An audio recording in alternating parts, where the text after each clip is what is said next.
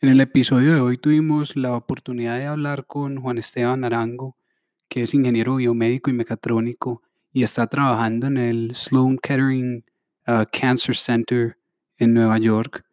Y él, trabaja, a ver, a ver si la agarro bien, él trabaja, a ver si la puedo explicar, él trabaja investigando los diferentes algoritmos que existen para posibles tratamientos y mutaciones del cáncer de diferentes tipos de mutaciones de cáncer. Y él trabaja cogiendo esos algoritmos y optimizándolos para desarrollar eh, potenciales curas o tratamientos del cáncer. Eh, yo mejor me callo y dejo que, que él lo explique mejor, pero realmente fue un episodio muy interesante, una conversación muy bacana. Aprendimos mucho, tanto Ricky como yo, y esperamos que ustedes también. Listo, papito, si es ya, es ya. Colombia, Dios mío! ¡Colombia!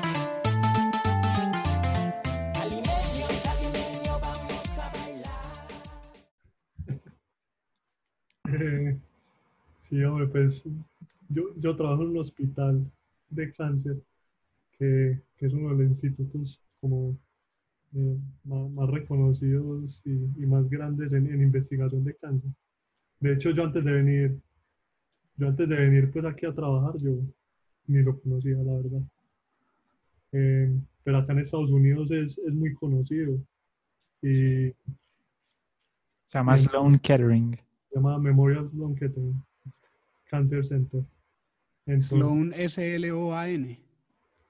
S-L-O-A-N, sí. Sloan Kettering. Eh, la sigla MSK. Ah. Entonces, o sea, es, es, es, un hospital que tradicionalmente lleva eh, más de desde 1884 y entonces es donde donde se hace pues investigación eh, de cáncer y tratamientos, estudios clínicos en el estado del arte. Entonces yo trabajo, yo soy, yo, soy ingeniero biomédico y, trabajo aquí en algo que se llama bioinformática. Y bioinformática es un área que combina como computer science en biología y específicamente tiene aplicación en estudio de, de datos genómicos. Entonces, o sea, cuando uno estudia con datos genéticos, los datos genéticos son, son tan grandes que se necesitan algoritmos para, se necesitan diseñar programas y software para poder analizar a gran escala esos datos. Entonces, como en esa eh, coyuntura, en la intersección entre los dos campos, se dio, es, se hace campo que se llama bioinformatics, que mucha gente suena como a informática, eh, como a IT, eh, pero, pero sí, entonces básicamente yo trabajo en un campo que se llama Cancer Genomics. Em, básicamente en un laboratorio donde hacemos estudios a gran escala epidemiológicos de ciertas enfermedades de cáncer, ciertos tipos específicos de cáncer, para intentar entender cuáles son las las mutaciones que hay en el ADN de los pacientes que se puedan correlacionar con fenotipo de cáncer y que pueda determinar qué tan efectivos sean los tratamientos, qué tanta probabilidad tenga de supervivencia eh, y para estudiar eh, como los estándares clínicos que se van a implementar. Entonces, esos estudios, esos estudios son ¿Son todos hechos eh, pues periódicamente o hay unos que duran años o pues y cada cuánto tenés vos información para trabajar y hacer tu trabajo o simplemente es, es un chorro interminable de datos que, que vienen de, de, pacientes normales pues que están en tratamiento o algo así? como Sí, pues, pues, la verdad hay como, como de todo.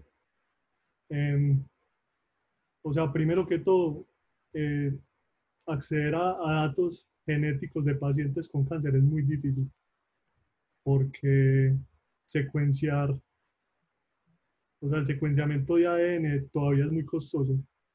Entonces, esto es tecnología que apenas se está desarrollando y que los costos apenas están bajando. Entonces, entonces es muy difícil acceder a, a ese tipo de datos. Entonces, hay lugares del mundo donde cuentan con más presupuesto, entonces se tienen mucho más, se tienen unos datasets mucho más grandes. O sea, por ejemplo, eh, cualquier paciente con cáncer que venga al hospital donde trabajo, eh, o sea, como estándar en, en, su cuidado, es que se le, se le hace secuenciamiento del tumor. Pero, por ejemplo, o sea, es un examen que puede valer 5 mil dólares.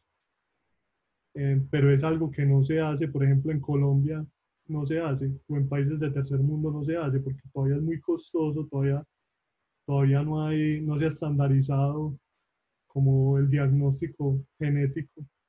Entonces es muy difícil acceder. Entonces hay unos estudios en los que hacemos colaboraciones con institutos en todas partes del mundo. Entonces, por ejemplo, digamos que nos enfocamos en un tipo de enfermedad. Por ejemplo, la leucemia mieloide aguda.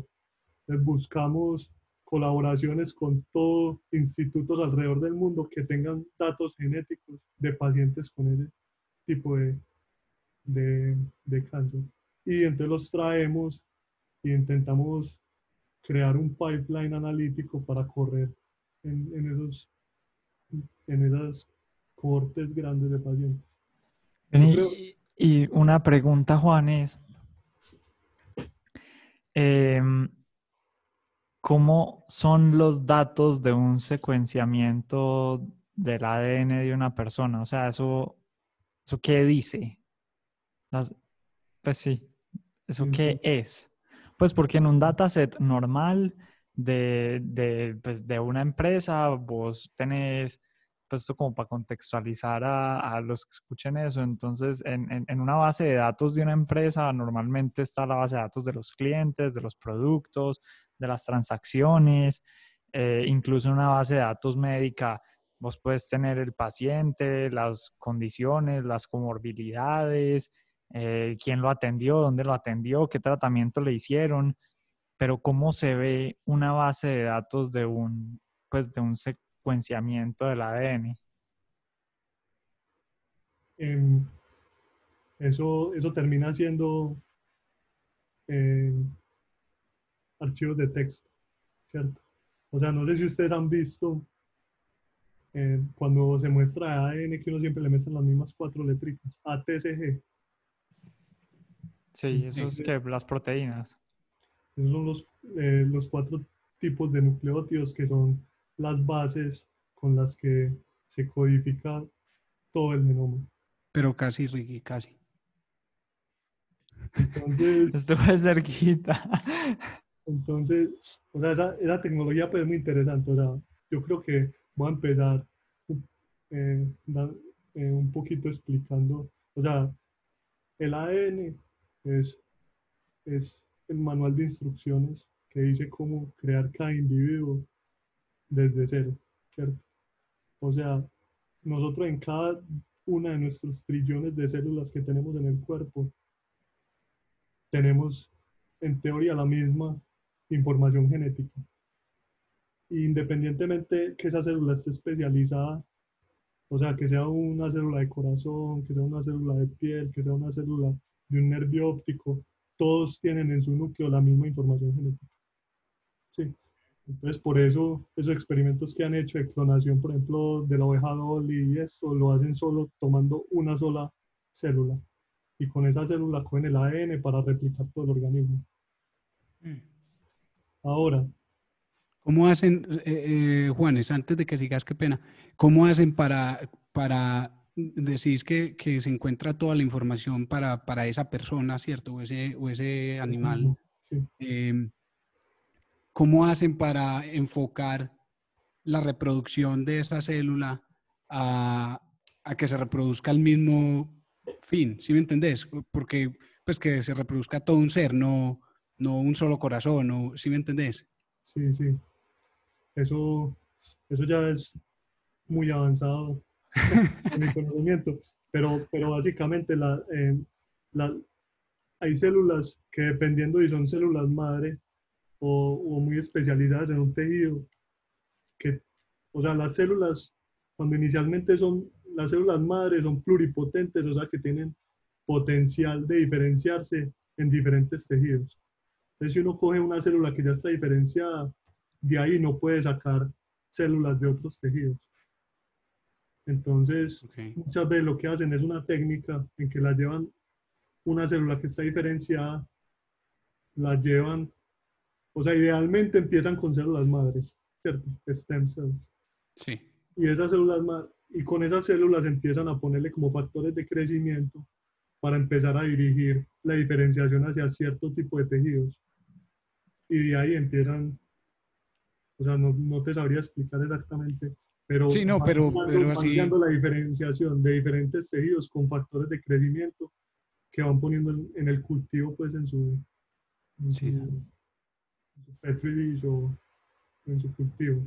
Parce, la razón por la que te preguntaba es porque, eh, de hecho, lo reposteé ahorita, lo compartí en Instagram, un, un, un post de una página que yo sigo que se llama Biotech. Un fake Y- news. Y sí, bacanísimo, weón.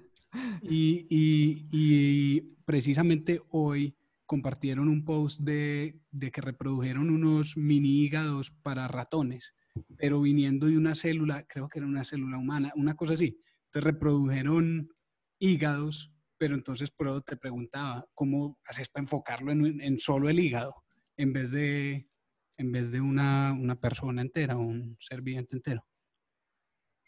Sí, no, la verdad es que, o sea, los avances que, que en los últimos años ha habido en, en el tema de, de poder guiar la diferenciación de las células, que para crear órganos o para, o para por ejemplo, hacer modelos de enfermedades o para eh, tecnología de medicina reproductiva, eh, o sea, sintetizar nuevos organismos, o sea, todo esto que, que le met- pues, que tiene tanto su componente como genético, como epigenético, que epigenético es eso que te digo, que cómo los diferentes factores eh, influyen en la expresión de diferentes genes para diferenciar en, en cierto tipo de, de- de tejidos.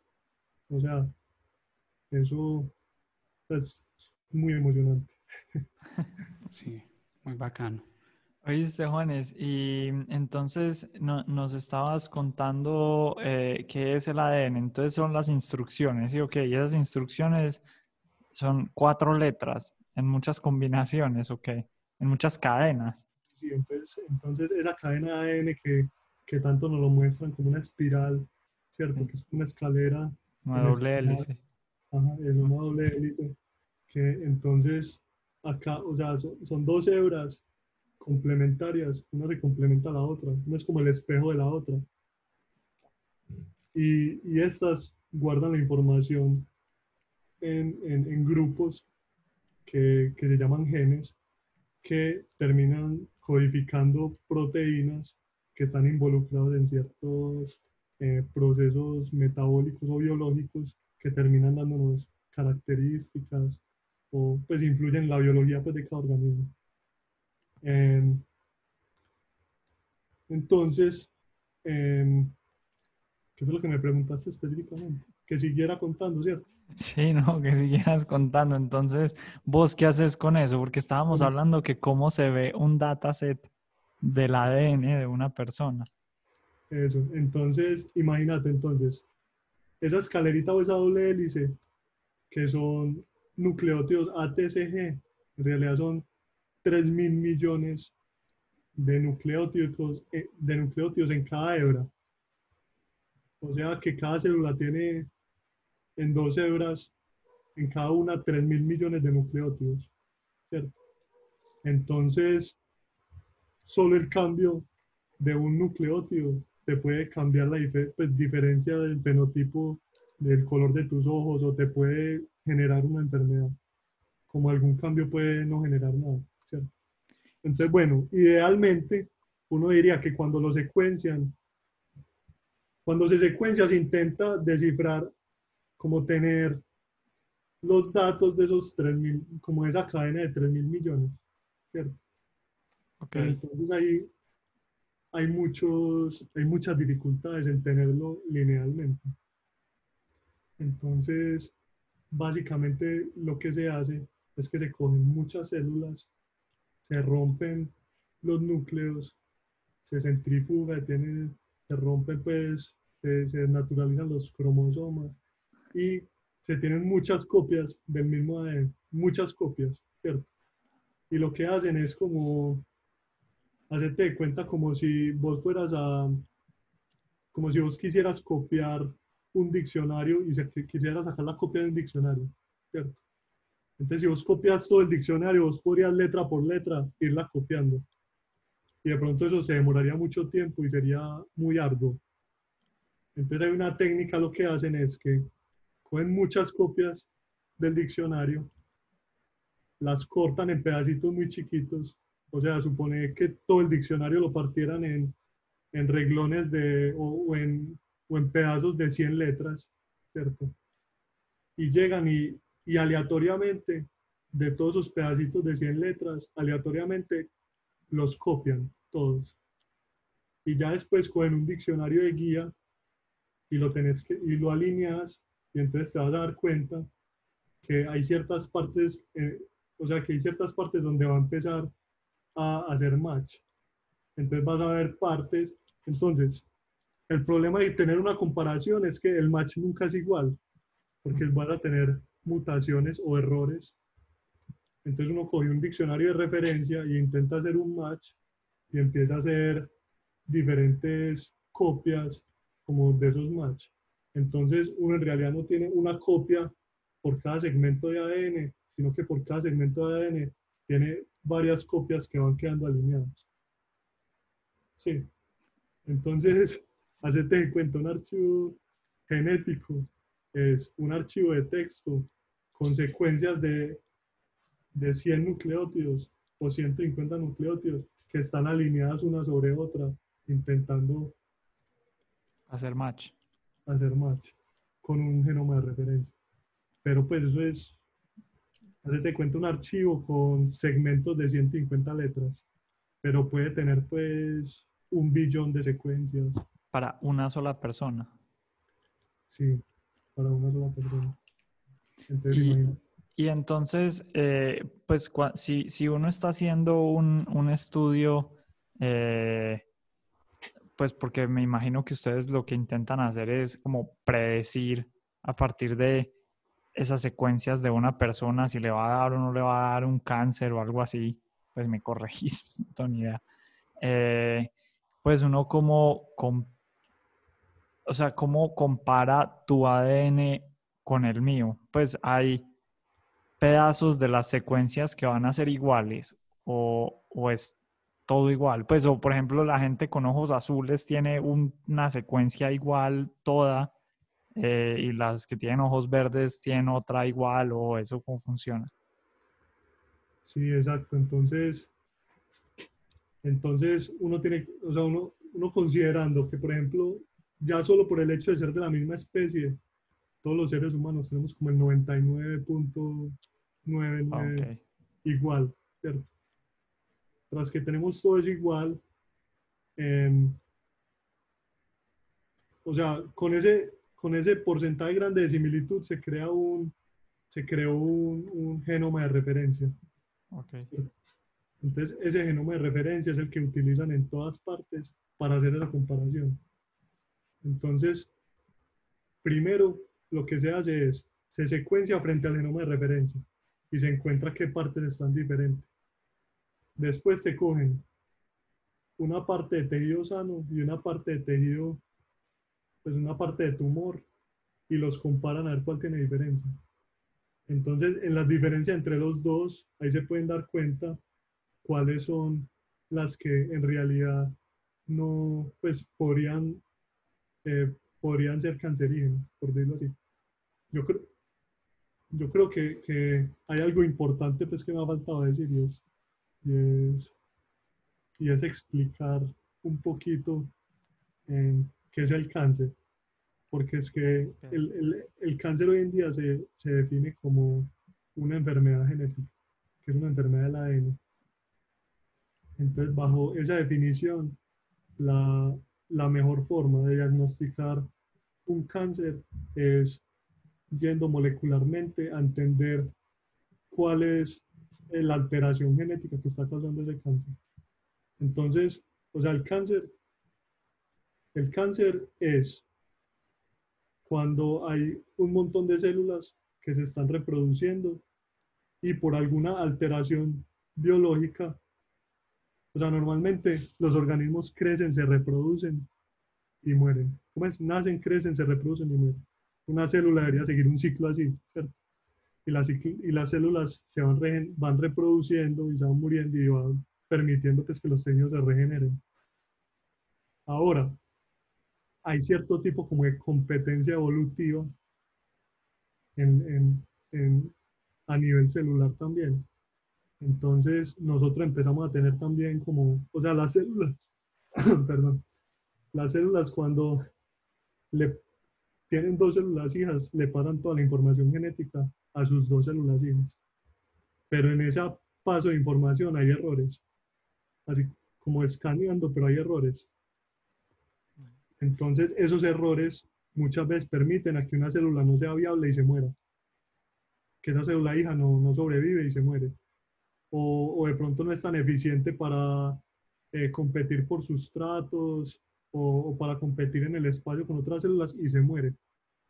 Pero a veces pasa totalmente lo contrario, y es que esas células se vuelven más aptas que las células sanas y empiezan a, a sobrevivir más que las células sanas, no empiezan a morirse, empiezan a competir con recursos con las células sanas, les quitan espacio, les quitan eh, sustratos, nutrientes y empiezan a terminar que el, tejido sano se vaya muriendo. Y, esta, y, y estas células que son más aptas empiezan a reproducirse, a crear una población de células con mutaciones que son más aptas, que empiezan a crecer descontroladamente y ya lo que se conoce como un tumor, que es un tejido de células que se salió de control. Entre, entre comillas, pues eso es, es, un tumor es el resultado de, de unas células enfermas tratando de sobrevivir. ¿Es eso? Exacto. Super, super sobrevivientes. Exacto. Entonces el cáncer tiene como un componente darwiniano, ¿cierto?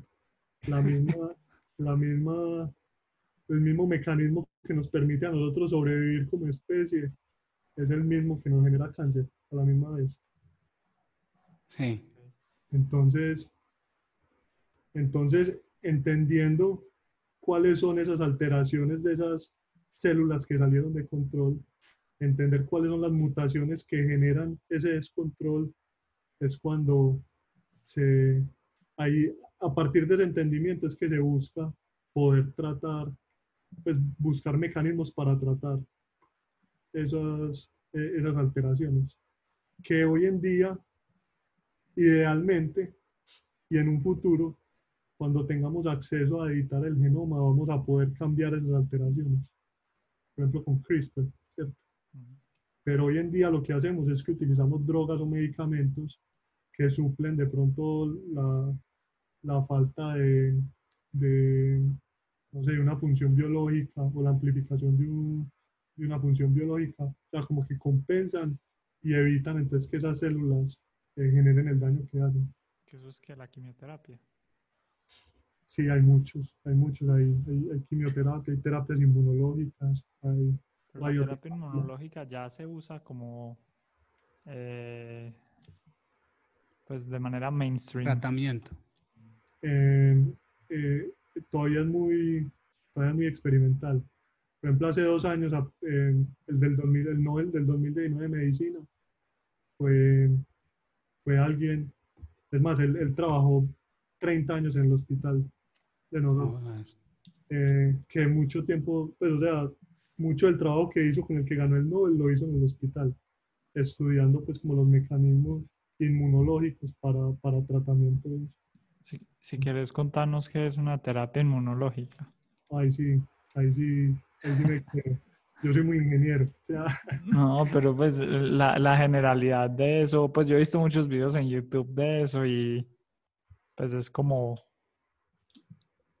intentar tener un tratamiento que no sea tan destructivo como una quimioterapia, sino que sea como generar para cada persona unas, unas células, yo no sé, unas cosas específicas que van y atacan puntualmente a las células enfermas. ¿Sí o qué? Algo así. Sí, algo así. O la verdad, en inmunología, para mí siempre ha sido el campo difícil de entender. Eh, que, que los- que las células B, células Qué coincidencia, huevón, para mí también. Entonces, conferencias que uno siempre va y no entiende, no entiende ni el 5%. Pero básicamente sí es como coger células tuyas eh, y las, las reprograman para que, para que como que ataquen las mismas células que, que están alteradas. Pero como Sí, vos, vos, vos no lo decís desde primera mano, pues. sí, sí. O sea, fácilmente Ricky pues puede dar más del tema. a punta de videos de YouTube. Bueno, no, yo por lo menos, por lo menos vivimos en un, en un sistema eh, gubernamental donde mis horas en YouTube no son públicas. Porque sería muy, muy, muy complicado. Yo no sé, yo, yo cuando estaba en el colegio, eh, pues como en, esos días que uno no tenía nada que hacer, muy fácilmente yo terminaba en Wikipedia como viendo un artículo y eso que uno empezaba a hundir en los links azules y veía otro artículo y otro artículo y otro artículo. Entonces ya, pues mi versión 10 años después o 12 años después es lo mismo, pero en YouTube. Entonces un video y otro video y otro video. Y como eso lo empieza a recomendar a uno, entonces empieza a que, que por qué la terapia inmunológica es el futuro de la lucha contra el cáncer. Y después te sale otro, ah, que por qué yo no sé, la quimioterapia, yo no sé qué. Bacán. Y, no, y, y todo eso sale de la curiosidad. Parce Juanes, entonces vos dirías que, que la razón por la que no tenemos una cura, no, bueno, primero esa, em, primero esa pregunta tal vez, el cáncer aún no tiene ningún tipo de cura eh, 100%, tiene tratamientos, pero no, no cura, pues, es imposible en este momento, ningún tipo de cáncer. Em, es que el cáncer, el, el cáncer es una enfermedad muy compleja. Y, y es una enfermedad, o sea, porque en realidad se, o sea, en realidad el cáncer es cualquier tipo de alteración de una célula que la descontrola y genera poblaciones descontroladas, pero en realidad es una enfermedad muy, o sea, es como ponerle la misma etiqueta a mil enfermedades. Entonces, hay, hay muchos cánceres que, que hoy, hoy, hoy son tratables. Y hay- hoy hay cánceres que la gente no se muere de esos cánceres, como hay cáncer que todavía no, no se ha podido hacer nada.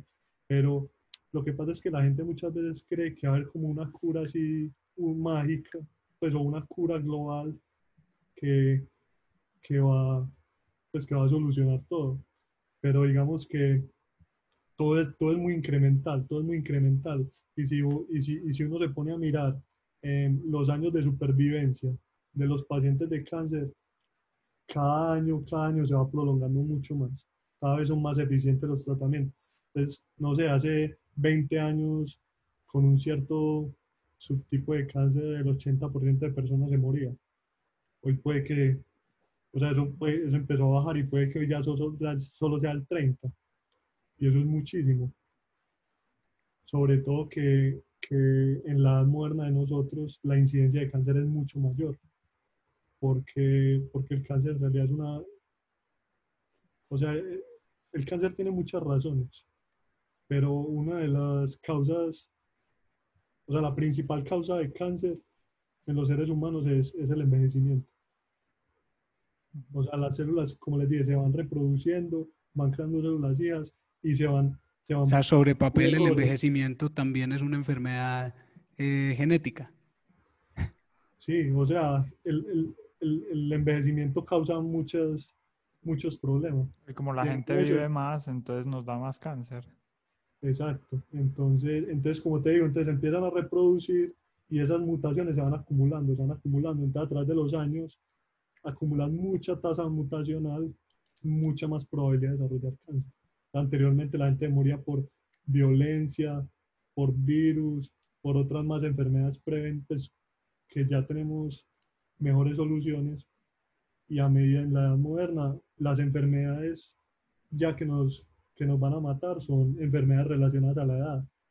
Entonces, por ejemplo, eh, cardiovasculares o diabetes o... Huesos.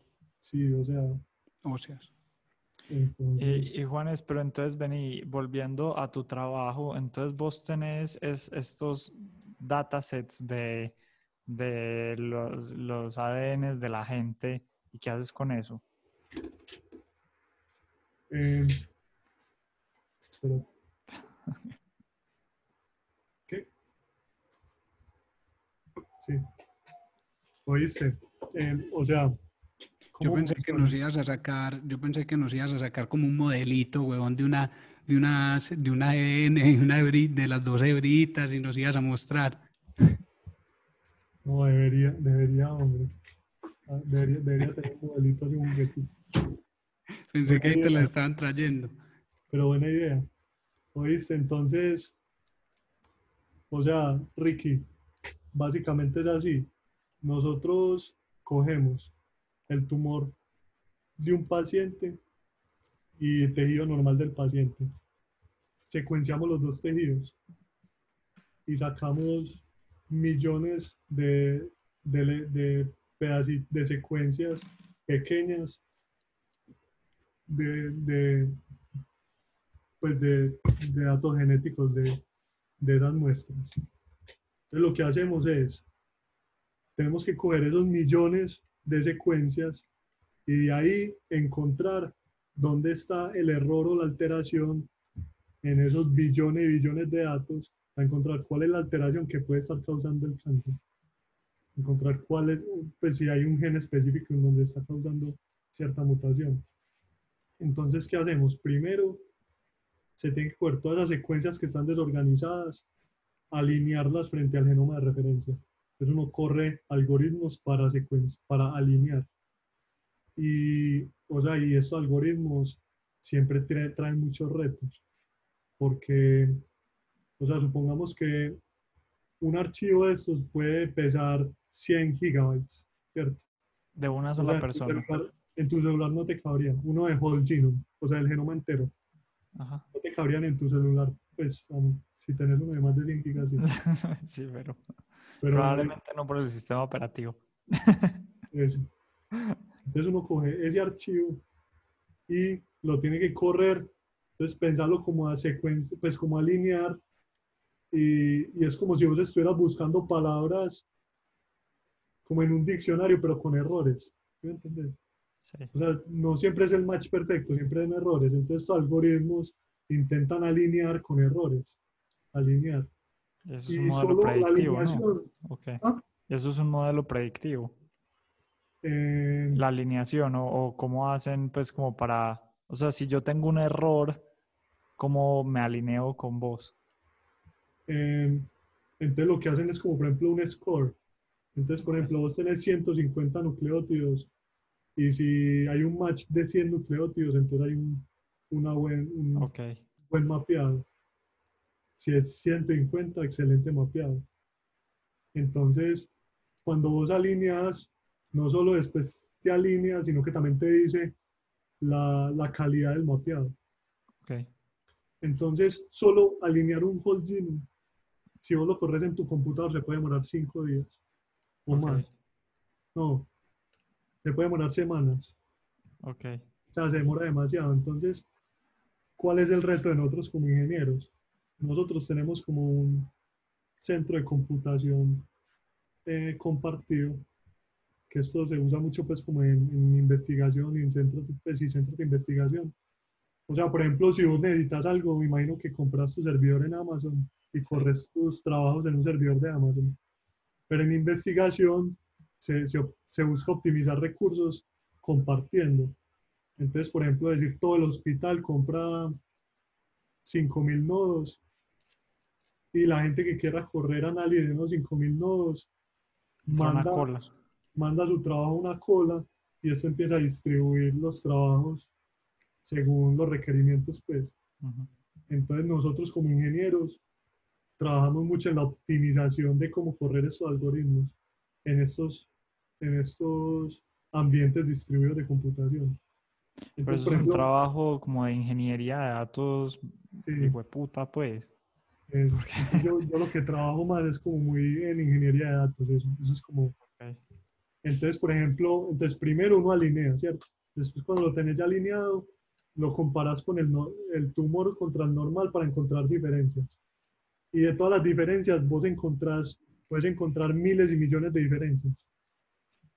Pero entonces hay diferencias que no causan, eh, no causan ningún problema. O sea, puede que vos tengas un cambio en un nucleótido y ese cambio simplemente te cambie los ojos de color.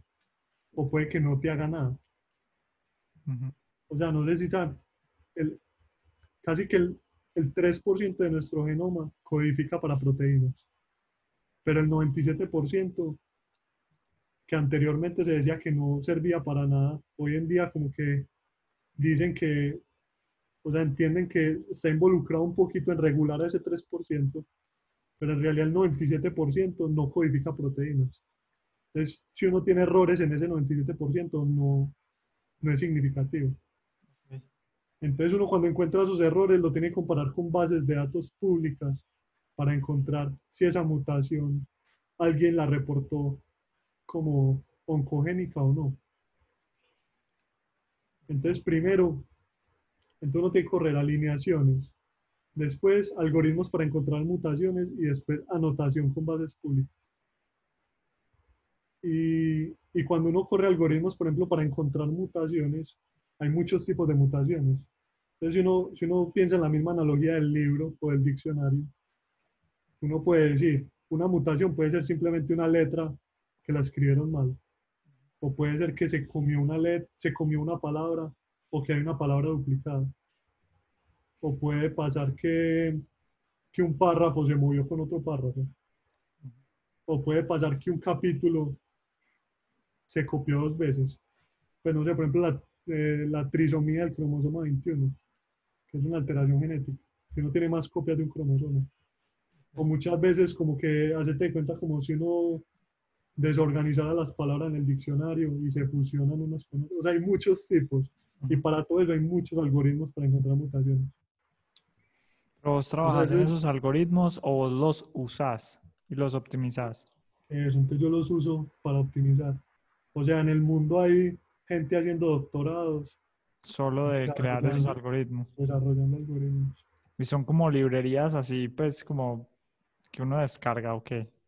Sí, entonces eso, eso es como que alguien está en un doctorado o alguien en, en la universidad, no sé, en Cambridge, desarrolló un algoritmo nuevo.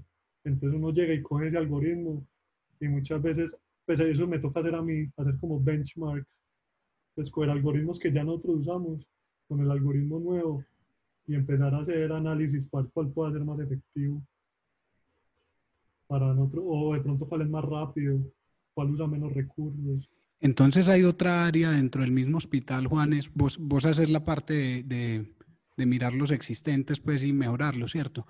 Pero hay otra área en el mismo hospital tuyo que se encargue de, del primer paso, de, escribir un algoritmo completamente nuevo. Eso es Sí. en la parte investigativa, me imagino. Sí, sí, eso, eso hay gente, o sea, hay, hay gente investigando y estudiando por todos los frentes. Hay unos que se encargan en, en desarrollo de nuevos métodos y algoritmos. De, eh, en mi laboratorio pues hay gente haciendo doctorado, haciendo desarrollo de algoritmos. Em, hay como diferentes roles. Entonces, o sea, Pero ellos ya son doctores, doctores, o, o- o las dos, o qué, qué perfil tiene una persona así, y qué perfil tiene una persona para lo que vos haces, porque yo sé que vos sos ingeniero biomédico y mecatrónico, pero, pero también sé que programás, entonces, ¿cuáles son los perfiles? Hombre, eso hay, eso hay, hay muchos, hay muchos perfiles. Entonces, O sea, como, en investigación, eh, como el, el camino que un investigador hace normalmente es como que hace su doctorado y que es un proyecto de cinco años y de ahí hace su postdoc. Pues hay muchos que quieren seguir haciendo investigación, entonces hacen proyectos de postdoctorado, son proyectos de un año, dos años, y pueden hacer uno, dos, tres, se pueden quedar indefinidamente haciendo postdoctorado. Pero la idea de eso es haciendo publicaciones y, e investigador relevante hasta que pueden aplicar a, a, a facultad. Y cuando aplican a facultad, les asignan todo un laboratorio para ellos con recursos propios, para ellos contratar a la gente que quieran para hacer investigación. Y ya estos investigadores, que son los, investiga los estos investigadores de facultad, que son los PIs o Principal Investigators, ellos deciden qué tipo de rol contratan para, para hacer sus investigaciones. Entonces ellos pueden decir, yo quiero formar eh, estudiantes de, de, doctorado para que me ayuden a hacer la investigación que yo quiero desarrollar. O de pronto pueden decir, yo necesito a alguien, o sea, cuando uno decide aceptar estudiantes de doctorado es porque uno está comprometido a entrar en un proceso de formación. Pero muchas veces uno de pronto tiene un proyecto más maduro y diga, no, yo necesito ya a alguien con más conocimiento, entonces de pronto contratan a un postdoc, un postdoc, ¿cierto? Para que lidere un proyecto de investigación como más ambicioso de pronto. Eh, o muchas veces digan, no, yo quiero contratar a alguien que sea staff, entonces yo quiero contratar a un ingeniero y que ese ingeniero trabaje indefinidamente en los proyectos que yo necesito. Entonces, para postdoctor, pues para doctorado o postdoc, o sea, hay gente que estudia biología y se van, y se van, o sea, puede ser bio, o sea, en, la, en, el área de nosotros trabajamos mucho con biología computacional. Hay gente que estudia biología, o gente que estudia matemáticas, gente que estudia estadística porque como nosotros hacemos estudios epidemiológicos, hay mucha estadística. Entonces, o gente que está estudiando medicina y quiere hacer doctorados, en, eh, sacar su doctorado médico. Entonces hay muchos perfiles. O sea, hay gente, o sea, desde gente que estudia ingeniería biomédica, biología, matemáticas, estadística o medicina, como que en todo ese rango, eh, gente que estudia bioquímica, eh, es como, es muy bacano porque hay gente como de diferentes backgrounds, pero que les interesa el mismo campo. Y la idea, y vos como investigador siempre querés como que venga gente de diferentes eh, backgrounds para que como que te complementen y, y te enriquezcan tu ambiente. Sí.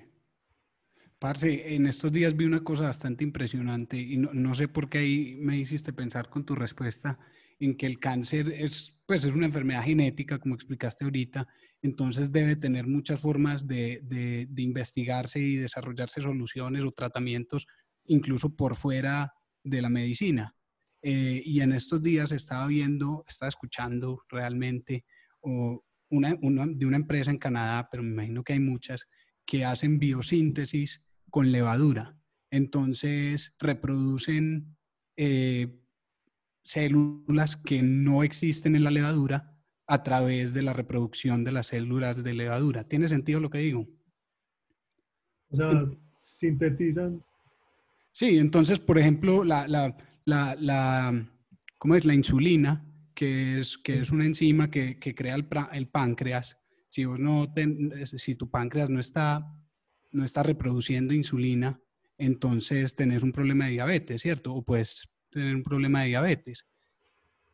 Pero con la levadura es que se reproduce la insulina. Entonces, eh, hay, hay, así, así se hace la insulina a través de levadura. Entonces, se hace biosíntesis para que a través de la reproducción de las mismas células de la levadura salga una célula completamente nueva que nada tiene que ver con, con la levadura y, y, salga. Y entonces una de esas enzimas es insulina, por ejemplo. Entonces, ¿hay, algún, hay algo así en, en, en, cáncer, en los tratamientos de cáncer, ¿sabes? Eh, en realidad, sí, como de, o sea, ese es un tema muy interesante, todo ese tema de, de biología sintética. Sí. Es un tema, es un tema Es una locura. apasionante, sí, es una locura porque... y- y Pero yo no entendí, yo no entendí eso qué es.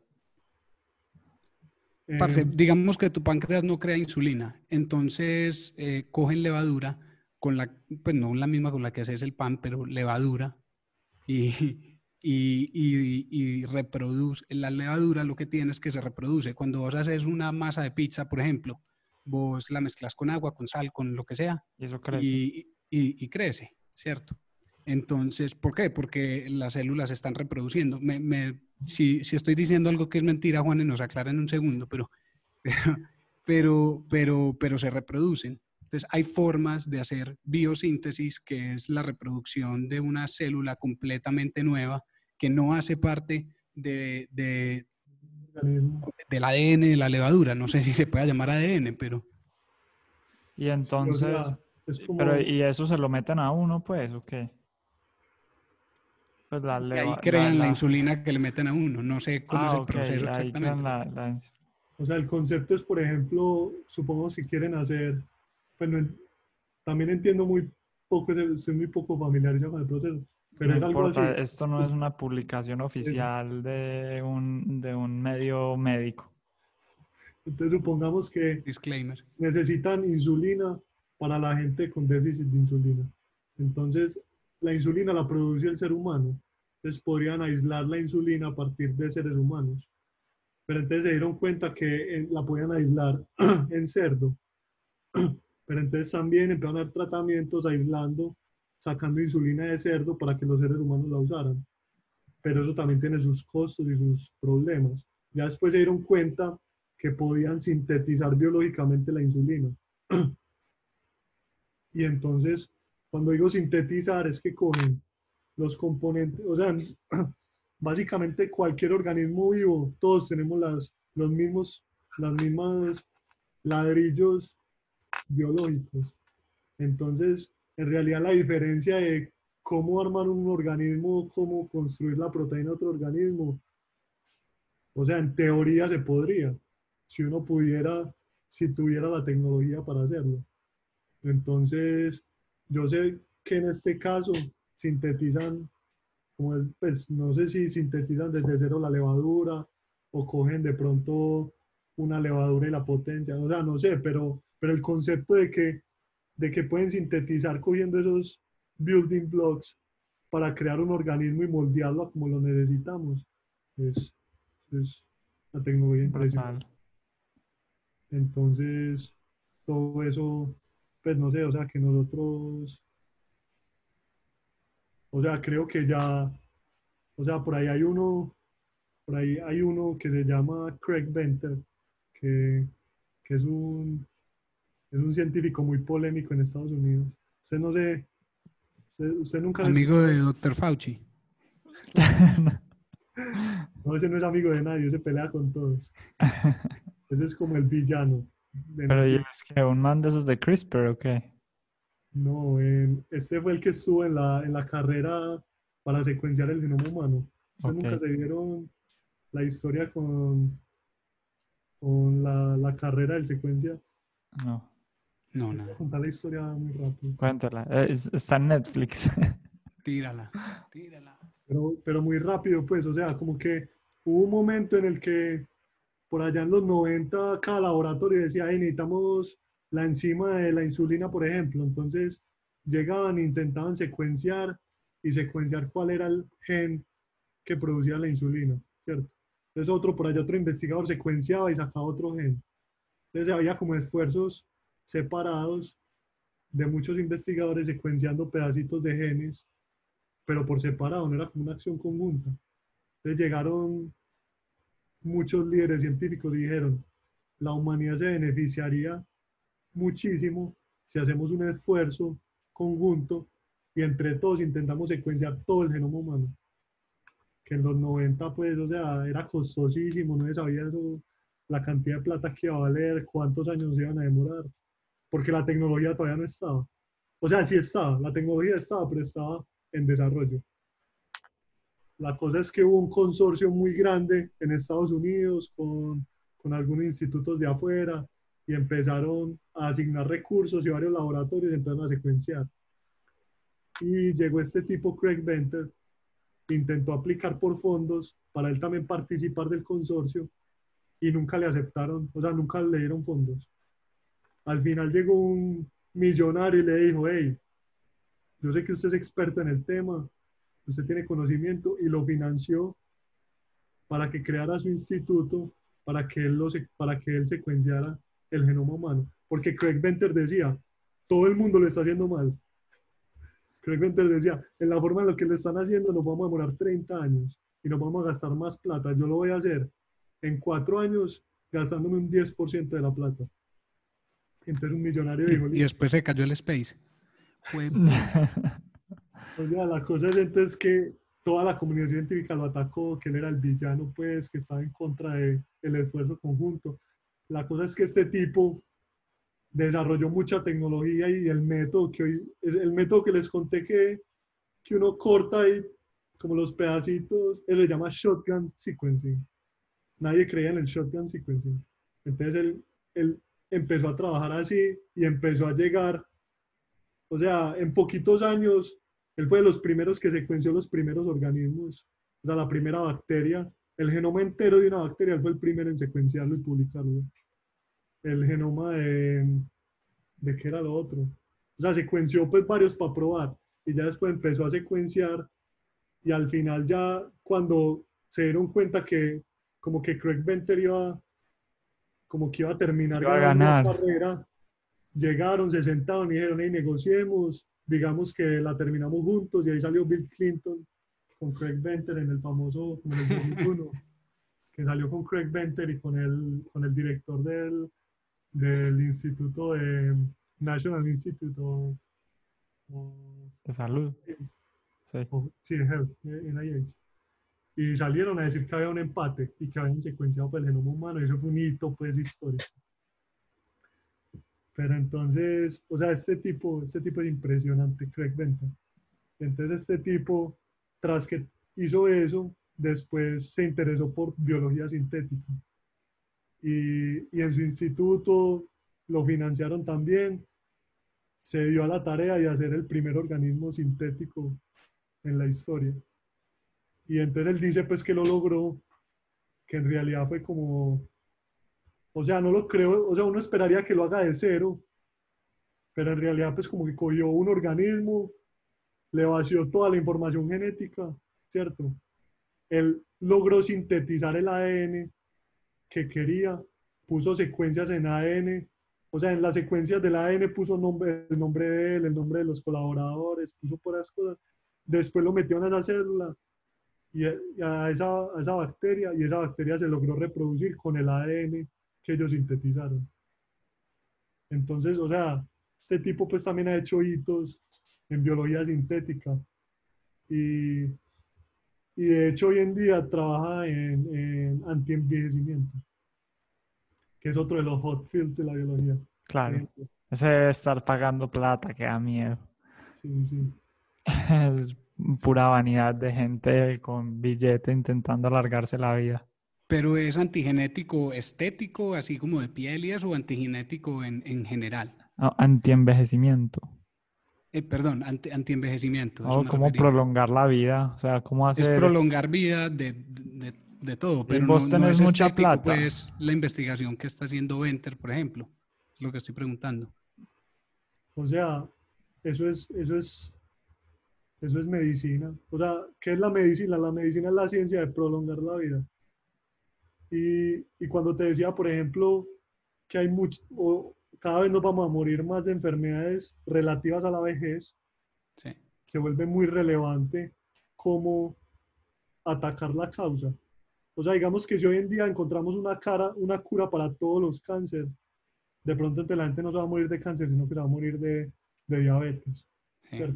Entonces no, se, no, no sirve curar uno porque de pronto nos vamos a morir de otro, pero si logramos retrasar el proceso de envejecimiento, podríamos prolongar la vida con calidad de vida. sí. Entonces, por ejemplo, hoy en día la gente vive, no sé, 80 años. El, el- ¿Cuánto está la esperanza de vida? Como 80. Sí, sea, en pues, mil- depende de dónde, pero En sí. 1900 la esperanza de vida era como 40 años y ya Sí. estamos en 80. Eso es debido a la medicina y la tecnología moderna. Ahora, o sea, yo creo que nosotros vamos a llegar a los 140, 150 Sí años. será, weón. Y nosotros, o sea, o sea, yo Nosotros, seguro que- eh, te referís a esta, a esta, mm, A estos tres. pues a esta generación, a esta generación. Sí. Qué marica. O sea, es que si uno no sé ve si estoy preparado para Ah, 70 me años. empiece a no ahorrar, nada. huevón. Empiece a ahorrar, porque ¿de qué va a vivir entre los 85 y los 140? Para pagarle a, a todas las Sí, pero- enfermeras que lo tienen que digo, llevar a cagar. No, estoy Pero- preparado pero- para 110 años. Pero eso es lo que te digo, la idea no es que vamos a llegar a los 85 viejos. O sea, probablemente cuando nosotros tengamos 80 años, vamos a estar tan enteros como los de 60 de hoy. Pero si crees que a nosotros nos toque eso, porque yo siempre, yo sí he visto que, pues yo sí creo que, por Bueno, lo que ejemplo, mis es que somos un- sobrinitos, sí, pero, pero no sé, pues yo todavía me siento como muy a, a la deriva de cualquier cáncer lo mata a uno, huevón, y ya. Eso te iba a decir, Ricky, es que vos, vos y yo eh, tal vez nos sentimos como órganos de, organismos débiles o qué. Porque Juanes está ya muy seguro. es, No, marica, me quedan 100 años Pues más. él es el que hace la tecnología, huevón, entonces la usa primero para él. No, puede que sí me muera rápido, pero como especie yo Sí, sí sí. tengo la fe de que es que uno mira, uno mira la tendencia y No, y no lo dudo, solamente que suena muy impresionante que sea ya en esta generación donde vamos a dar ese salto tan, tan, tan grande. ¿Sí me Pero, pero Juanes tiene, tiene razón en lo que dice. O sea, si la, si la actual que ya está grande está durando hasta los 80 y 90 años, entonces Sí. la que sigue que somos nosotros debería Sí, sí, tiene 10 o sentido 20 años más pues en general. Sí. ¿Viste, Juanes? Y los, estos, estos exámenes que se hace la gente para que, pues, por ejemplo, hay, hay uno que es para las mujeres, como que les dicen la probabilidad que les dé cáncer de seno o algo así. Eso es, eso es como la misma tecnología de lo que vos haces. Sí, sí, es, es, o sea, e- esos exámenes son específicamente diseñados para secuenciar un gen específico. Entonces buscan específicamente en un gen y lo secuencian con mucha resolución. Es lo que les dije, como que uno pone varias Ujú. eh, lecturas de la misma secuencia. Cuando se busca simplemente un gen en específico, se hace con una resolución muy grande para, para tener mucha intervalo de confianza de que esa mutación sí existe. Porque si uno, digamos, cuando uno secuencia todo el genoma, uno está buscando a la deriva en todas partes donde está el error. Estos son más enfocados, más targeteados específicamente a una región. Y son Pero- más difíciles. Por ejemplo, cuando uno hace whole genome, porque es muy costoso tener resoluciones muy altas, las resoluciones muy bajitas, y a veces esas mutaciones son errores en, en la tecnología de secuenciamiento. Pero si a están secuenciando solo un gen, quiere decir que está identificado que ese gen es el que causa el cáncer de seno. Exacto. Exacto. Entonces, Pero ¿y vos crees que a uno le deberían hacer eso, pues a, a una niña recién nacida le deberían hacer eso de una vez y se puede hacer algo? Pues no, no sé si recién nacida a los 15 años y se puede hacer algo. eh, pues hombre, yo creo que uno debería utilizar toda la tecnología que tiene a su disposición para tomar decisiones, las mejores decisiones. Ricky, vos estás hablando de un eventual tratamiento preventivo del cáncer.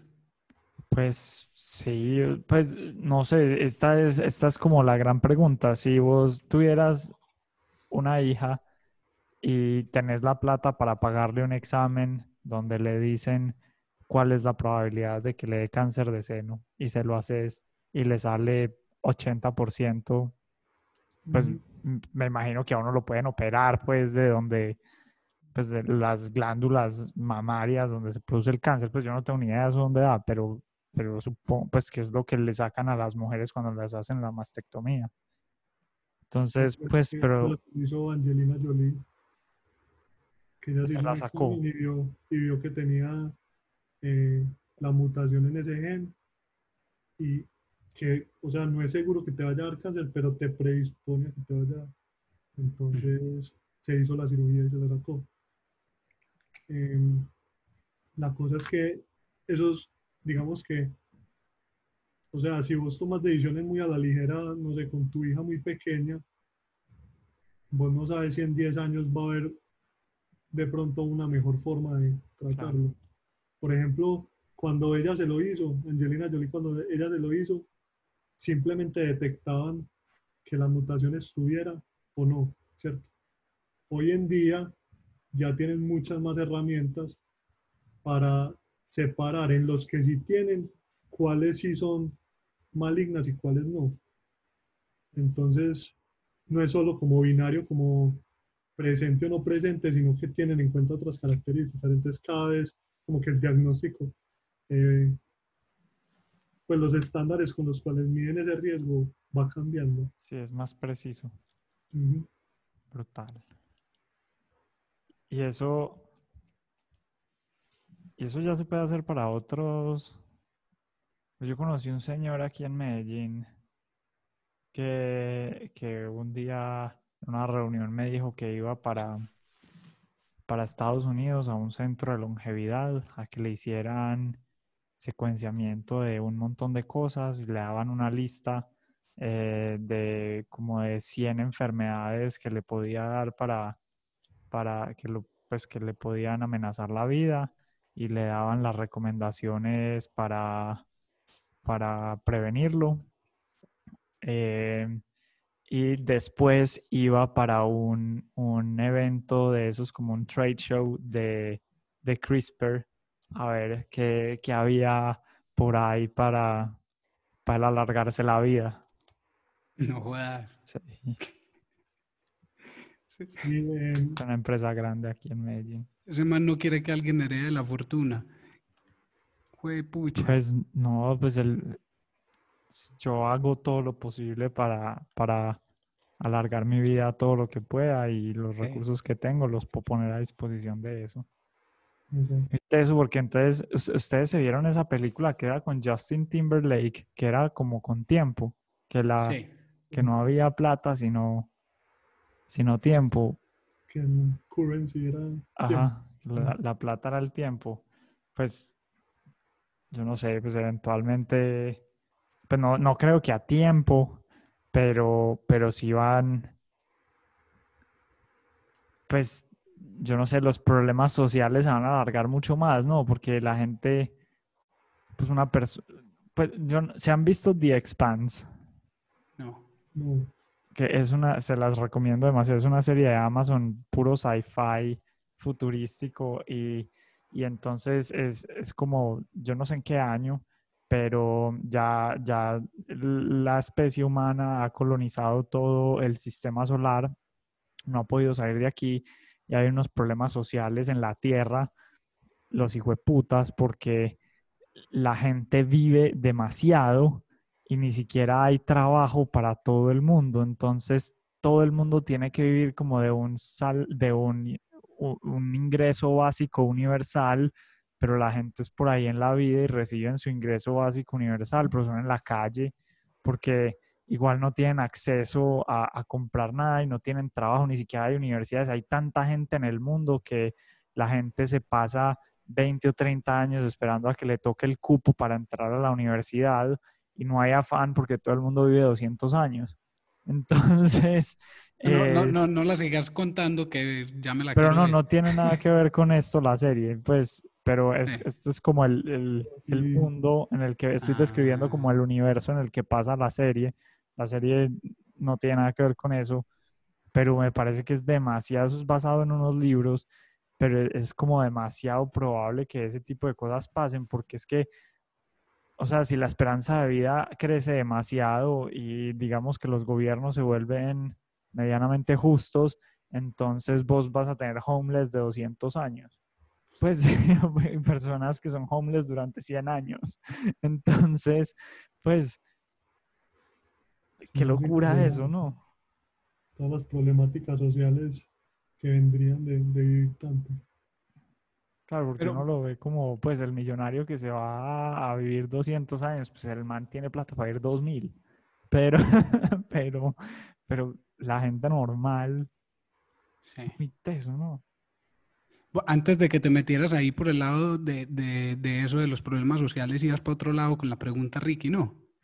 Eh, sí, no, no sé, es que se me vino lo de The Expanse a la cabeza, es demasiado buena esa serie, está en, está en Amazon Prime. Pero no, yo, yo te iba a preguntar por CRISPR, ¿sabes?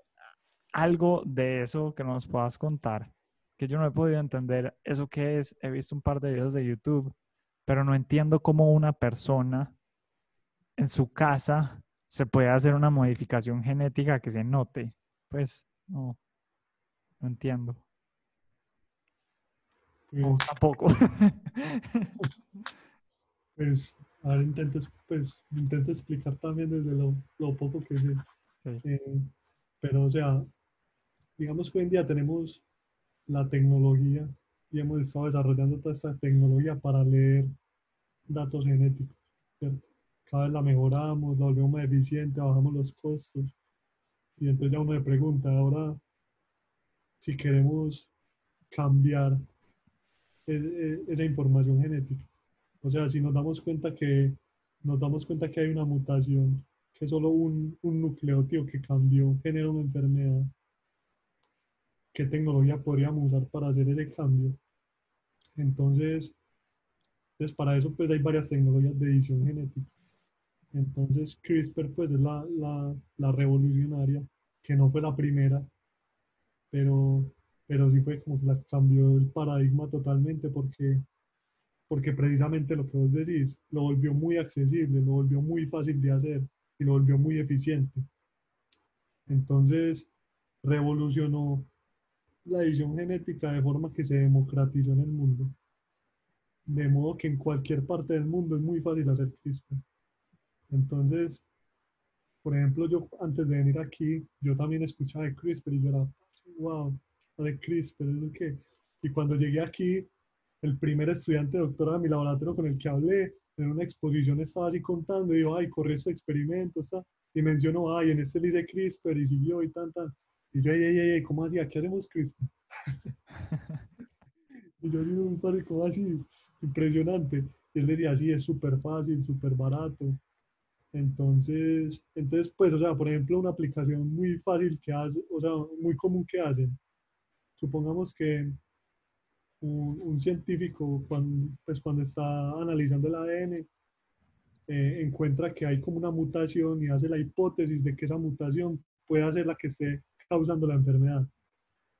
Entonces diseña experimentos para validar esa hipótesis. Entonces, como la valida? Hace modelos de la enfermedad y puede hacer modelos o con líneas celulares o, por ejemplo, con ratones. Ujú. Y entonces lo que hacen es que, em, por ejemplo, pueden poner, o sea, para modelar esa enfermedad en ratones o en líneas celulares, con CRISPR le cambian el gen para que tenga la mutación. Entonces tienen uno en control con la mutación y otro que no. A ver si le da el cáncer al ratón. Entonces, ¿Cómo es eso? Eso se puede hacer en casa, huevón. Eso, ¿cómo? ¿Estás buscando? No, no, no, Parce, no. busque, eso se puede hacer. Eso hay gente que se hace cosas, pero no entiendo qué se pueden hacer. Entonces, míralo así. O sea, digamos que vos te haces un tratamiento y va a haber una población de células a los cuales a los cuales va a afectar ese tratamiento. ¿Cierto? O sea, le aplicas CRISPR a una población de células y algunas van a quedar y otras no. ¿cierto? Entonces, o sea, míralo. O sea, las células constantemente están como, como eh, reproduciendo, ¿cierto? Entonces no es como, por ejemplo, que vos tengas una enfermedad con CRISPR. O sea, supongamos que vos tenés los ojos verdes y te querés cambiar los, los color azul modificando un gen con CRISPR. En teoría, para hacer eso tendrías que afectar todas tus células que se diferencien a ser células del ojo. Ok. Y eso es muy difícil alcanzar. Eh, entonces puede que vos le apliques a una población pequeña. O sea, por ejemplo, la gente que se hace CRISPR no se lo hace en vivo en este momento. Yo creo que es como que te sacan alguna muestra de células y, Es un servicio. En este momento es un, es- es un servicio. o sea, lo que, lo que no estoy seguro es si se lo hacen en vivo. Es que yo vi una- un, Ok. Pero yo creo que también vi esa noticia, Ricky. Pero no sé man, hay un man qué. que es un loco con eso. Qué locura eso, weón. Qué locura. Pero entonces, entonces, eso, por ejemplo, o sea, en este momento la comunidad científica se puso de acuerdo en que no iban a hacer experimentos en, en humanos con Humanos. CRISPR todavía hasta que estén seguros que es una tecnología segura. Porque, porque imagínate, por ejemplo, que haya una enfermedad que a un niño le cambien una mutación y nazca sin la enfermedad, ¿cierto? Para eso no saben, primero, qué efectos secundarios tenga cambiarle el genoma. Sí, de pronto el primer niño nace con todas las enfermedades. No, puede, puede que ese, puede que ese niño, exacto, puede que ese niño salga sin enfermedad y el, y el hijo y el nieto salgan con todas las enfermedades del mundo. Sí. Entonces, lo que dicen es, el día en que el ser humano decida modificar el genoma, ya no hay, ya no hay, ya no hay reverso. Entonces quieren estar seguros de que cuando lo vayan a hacer, estemos seguros de, de poder predecir qué va a pasar. Y hoy en día todavía no se sabe. Pero entonces hoy en día sí lo usan mucho, por ejemplo, en agropecuaria, en, en otras industrias. Brutal. Pero en humanos faltan unos años. Por aquí está la noticia. Josiah Seiner. Es un man que vendía kits de biohacking eh, desde Herbalife. 20 dólares hasta 1849 dólares para que usted se inyectara en casa y se hiciera algún cambio. Mm. Pues sí, me imagino, pues como en Estados. Unidos ¿sabes? siempre hay mercado para todo, además que debe haber varios por ahí que, que se murieron con por pipí eso. chiquito, weón. Por. Comprando el kit de pipí grande.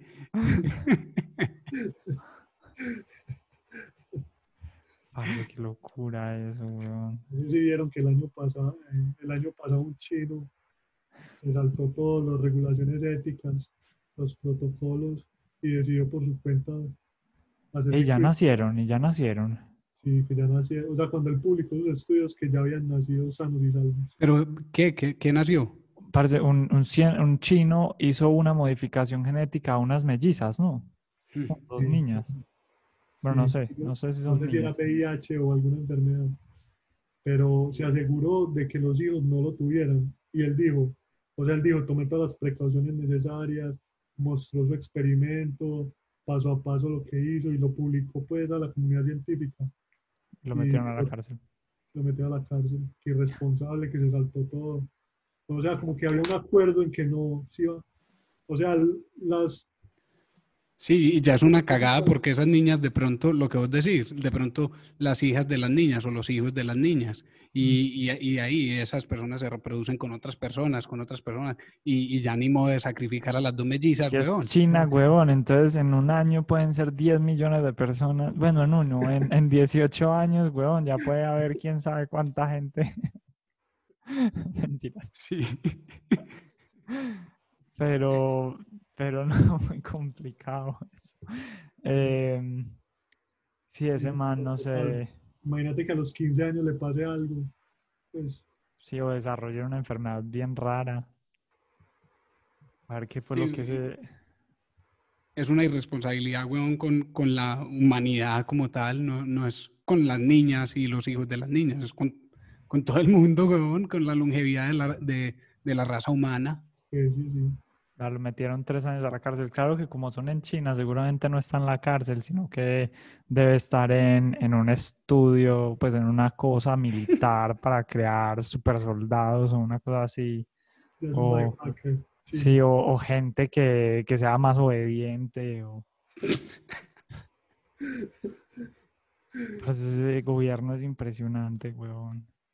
Yo es que leí una noticia en estos días que para control de, de la pandemia, entonces a la gente le estaban poniendo cámaras en, como en el hall de la entrada de los apartamentos para ver si usted estaba violando o no la cuarentena. Uy, pana, le tengo unas historias sobre eso, Pues yo que pasé cuatro, yo que pasé cuatro años allá hay unas historias de, de eso miedosas, pero se las cuento, si quieren se las cuento después ahorita que salgamos del aire. Pero...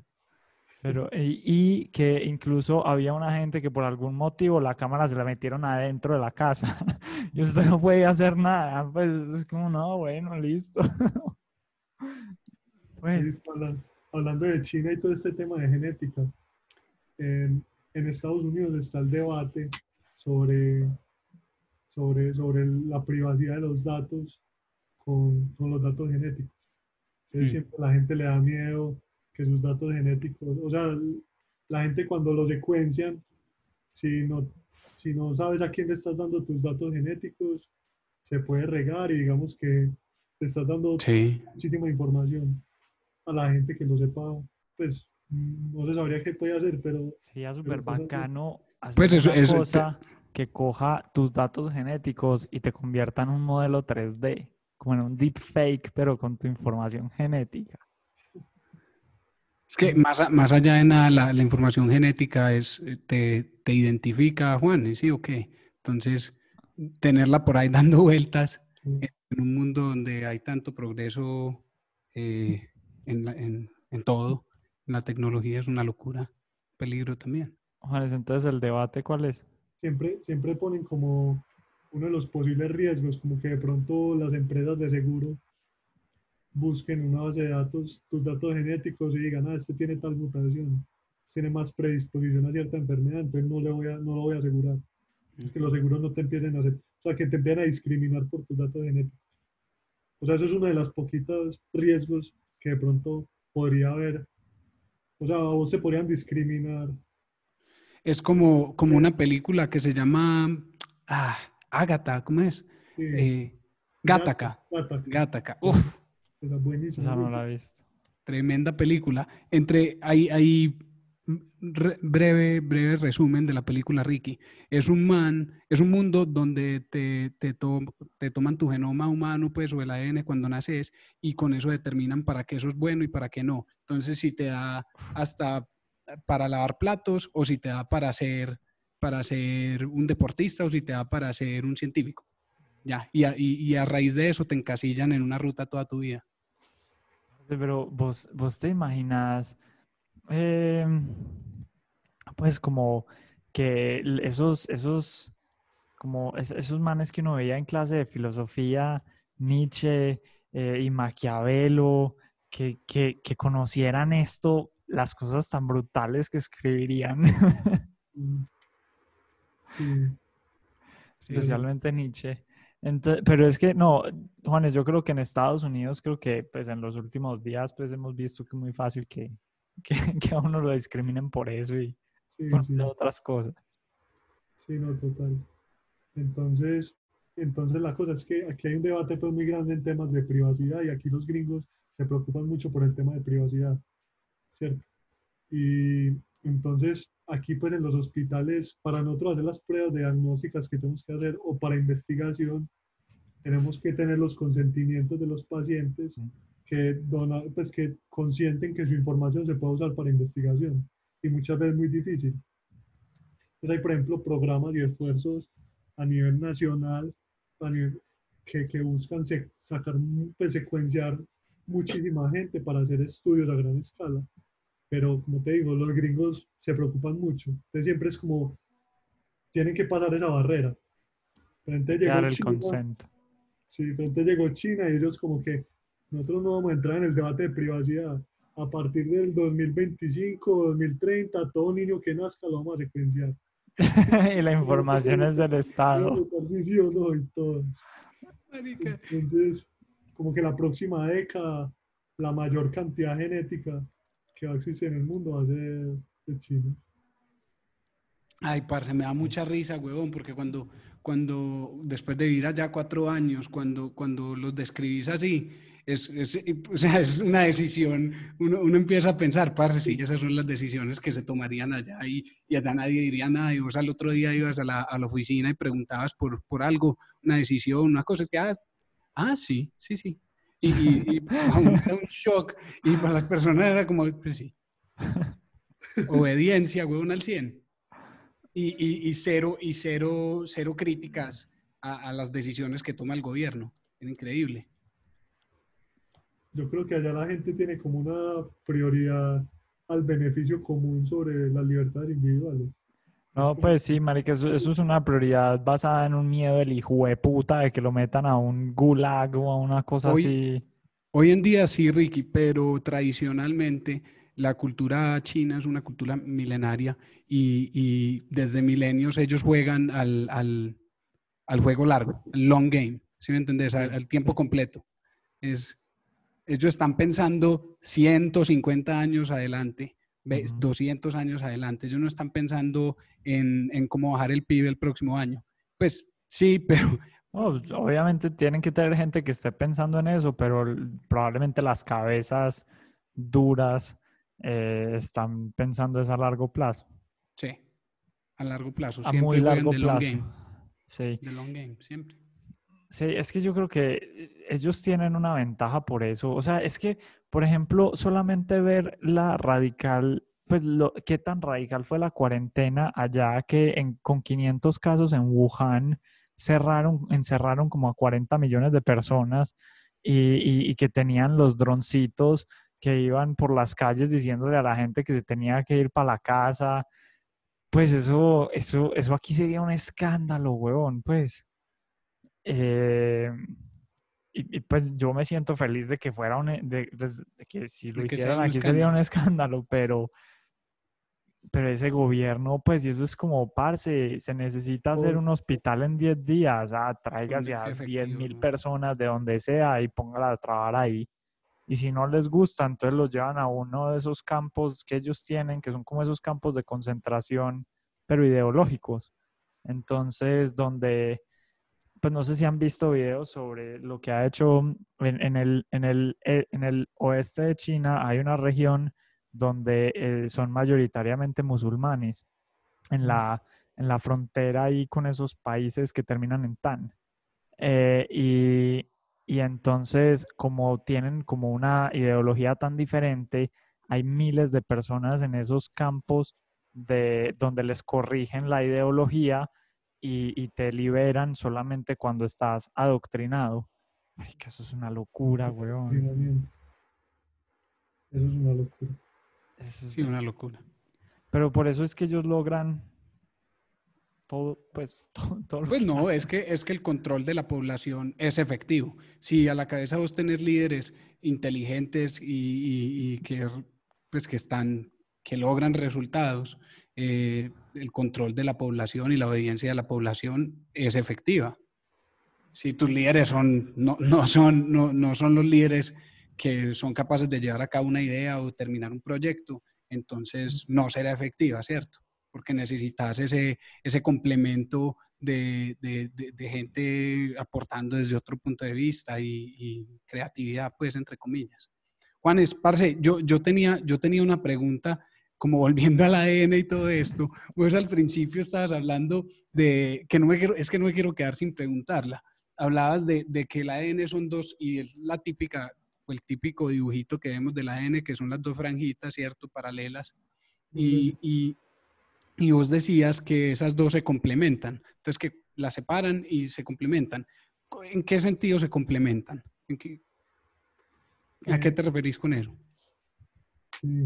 Como es uno de los mecanismos como más bonitos que uno encuentra en, en biología y es que, por ejemplo, cuando Crick y Watson mm, eh, como ¿Quién es, quién salieron- es ese, quién es ese man? Tiene como un sea, nombre de eh, Looney Tunes. la doble hélice es el modelo retribuido a, a dos científicos que son Francis Crick, ¿cómo es que sí? Crick y Watson, es el modelo. Crick que Ok. ganaron el premio Nobel precisamente porque ellos fueron los que propusieron que, que el ADN se organizaba en esa doble hélice. Y lo bonito de eso es que cuando se preguntan como, o sea, ¿por qué? O sea, ¿cuál es la razón que evolutivamente hayamos hecho esto en una doble cadena? Y es precisamente el, el mecanismo que tiene, tenemos como para reproducirnos. Entonces, cuando las dos células, ¿se acuerdan cuando uno vio meiosis y mitosis en el colegio? Sí. Entonces, en la mitosis, cuando llegan una célula y, y se va a separar para crear dos células hijas, lo que hace es que esa, esa cadena de doble se separa. Entonces ahí hay una proteína pues que va cortando y la separan dos hebras y una sirve de plantilla a la otra para crear la misma copia. Entonces cuando dice se complementan es porque hay cuatro, hay cuatro nucleótidos. Entonces adenina, guanina, timina y citosina. ACTG. ¿Cierto? Entonces A, A siempre va con T, siempre se junta A y T y C siempre se junta con G.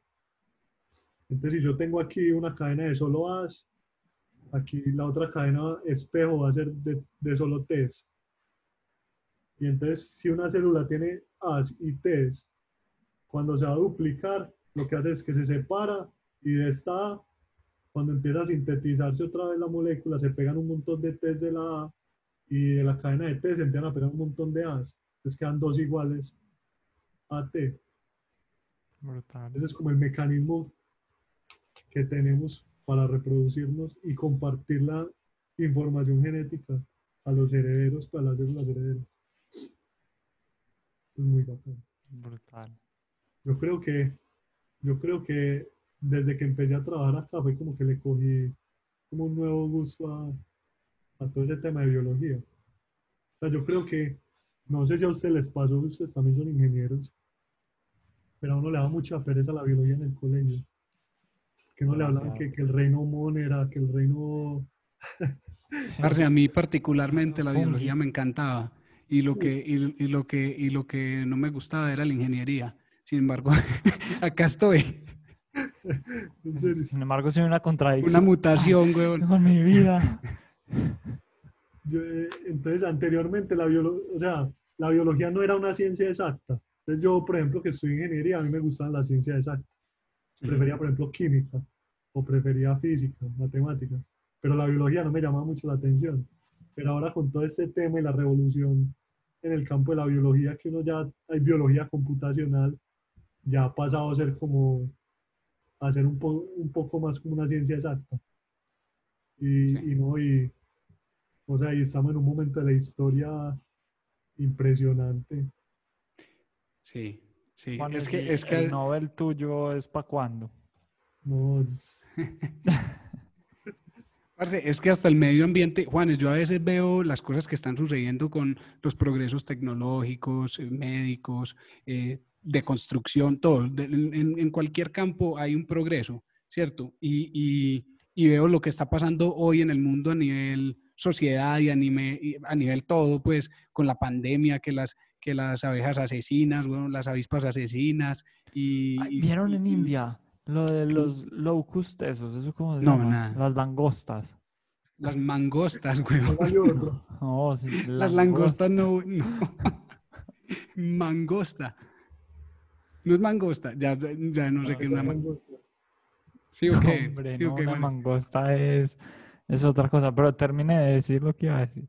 No, que, que ve uno el- el- las cosas que están sucediendo hoy en la sociedad, en el mundo, y ve que a la par están sucediendo tantos progresos tecnológicos y, y en todos los campos, que uno dice, se siente como, como un tipping point, como un, un punto de cambio, un punto donde, donde vamos a ver, no sé, en- en- a nivel cultural, nivel de sociedad, a, nivel- a todo nivel, eh, vamos a ver, yo siento que, que estamos en el punto de, de la historia humana en la que vamos a ver un cambio increíble.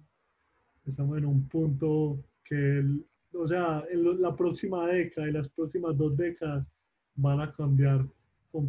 O sea, es La un historia de la humanidad. O sea, primero, todo el tema de la exploración espacial. Sí, o sea, que Sí. ya el ser humano, o sea, que organismos que creció en el planeta Tierra van a empezar a colonizar otros planetas. O sea, ese es un punto, o sea, es una era nueva de nuestra, es- o sea, una era de, la, de nuestra historia como especie. Y otra es que, o sea, en el punto en el que estamos nosotros, o sea, nosotros como sociedad llevamos viviendo 200 mil, como, como sociedad, como 10 mil años, la era moderna, ¿cierto? Como, como eh, Homo sapiens, como 200 mil años, como humanos, como 2 millones de años. O sea, si uno se va hasta atrás, desde que llevamos evolucionando, más o menos 3.5 billones de años, ¿cierto? Llevamos 3.5 billones de años evolucionando pasivamente. O sea, todos los cambios que se dan en la evolución es, es de forma pasiva. O sea, es más o menos, o sea, la evolución como, pues la evolución como funciona, que muchas veces la gente cree que, que por ejemplo, las, las jirafas evolucionaron a tener un cuello más largo porque se estiraban demasiado para coger frutas. En realidad, pues, alguna gente lo entiende así, pero, pero en realidad la evolución es más pasiva. La evolución es que aleatoriamente, por mutaciones, unas crecen con el cuello más largo que el otro y otras más corto, Y esas pero las sobreviven. más largas sobreviven más, Ajá. ¿cierto? Y las, que, y las de corto no sobreviven, y esa evolución es de forma pasiva. Entonces llevamos 3.5 años evolucionando pasivamente y estamos en nuestra generación que tenemos la tecnología para empezar a evolucionar activamente, modificar nuestro genoma y modificar nuestra especie. O sea, a mí me parece espectacular, o sea, me parece muy emocionante lo que se va a venir. Y, y- y miedoso hasta cierto punto. Parece salido de un libro de Stephen King. Una, es una locura. Yo no sé, pero a mí sí me gustaría tener un hijo modificado genéticamente. No, pues, pues imagínese que yo una vez cuando chiquito fui a Build a Bear Factory, que uno, uno, Sí, sí, sí. uno hacía el peluchito. Entonces, pues es, va a ser así, ¿no?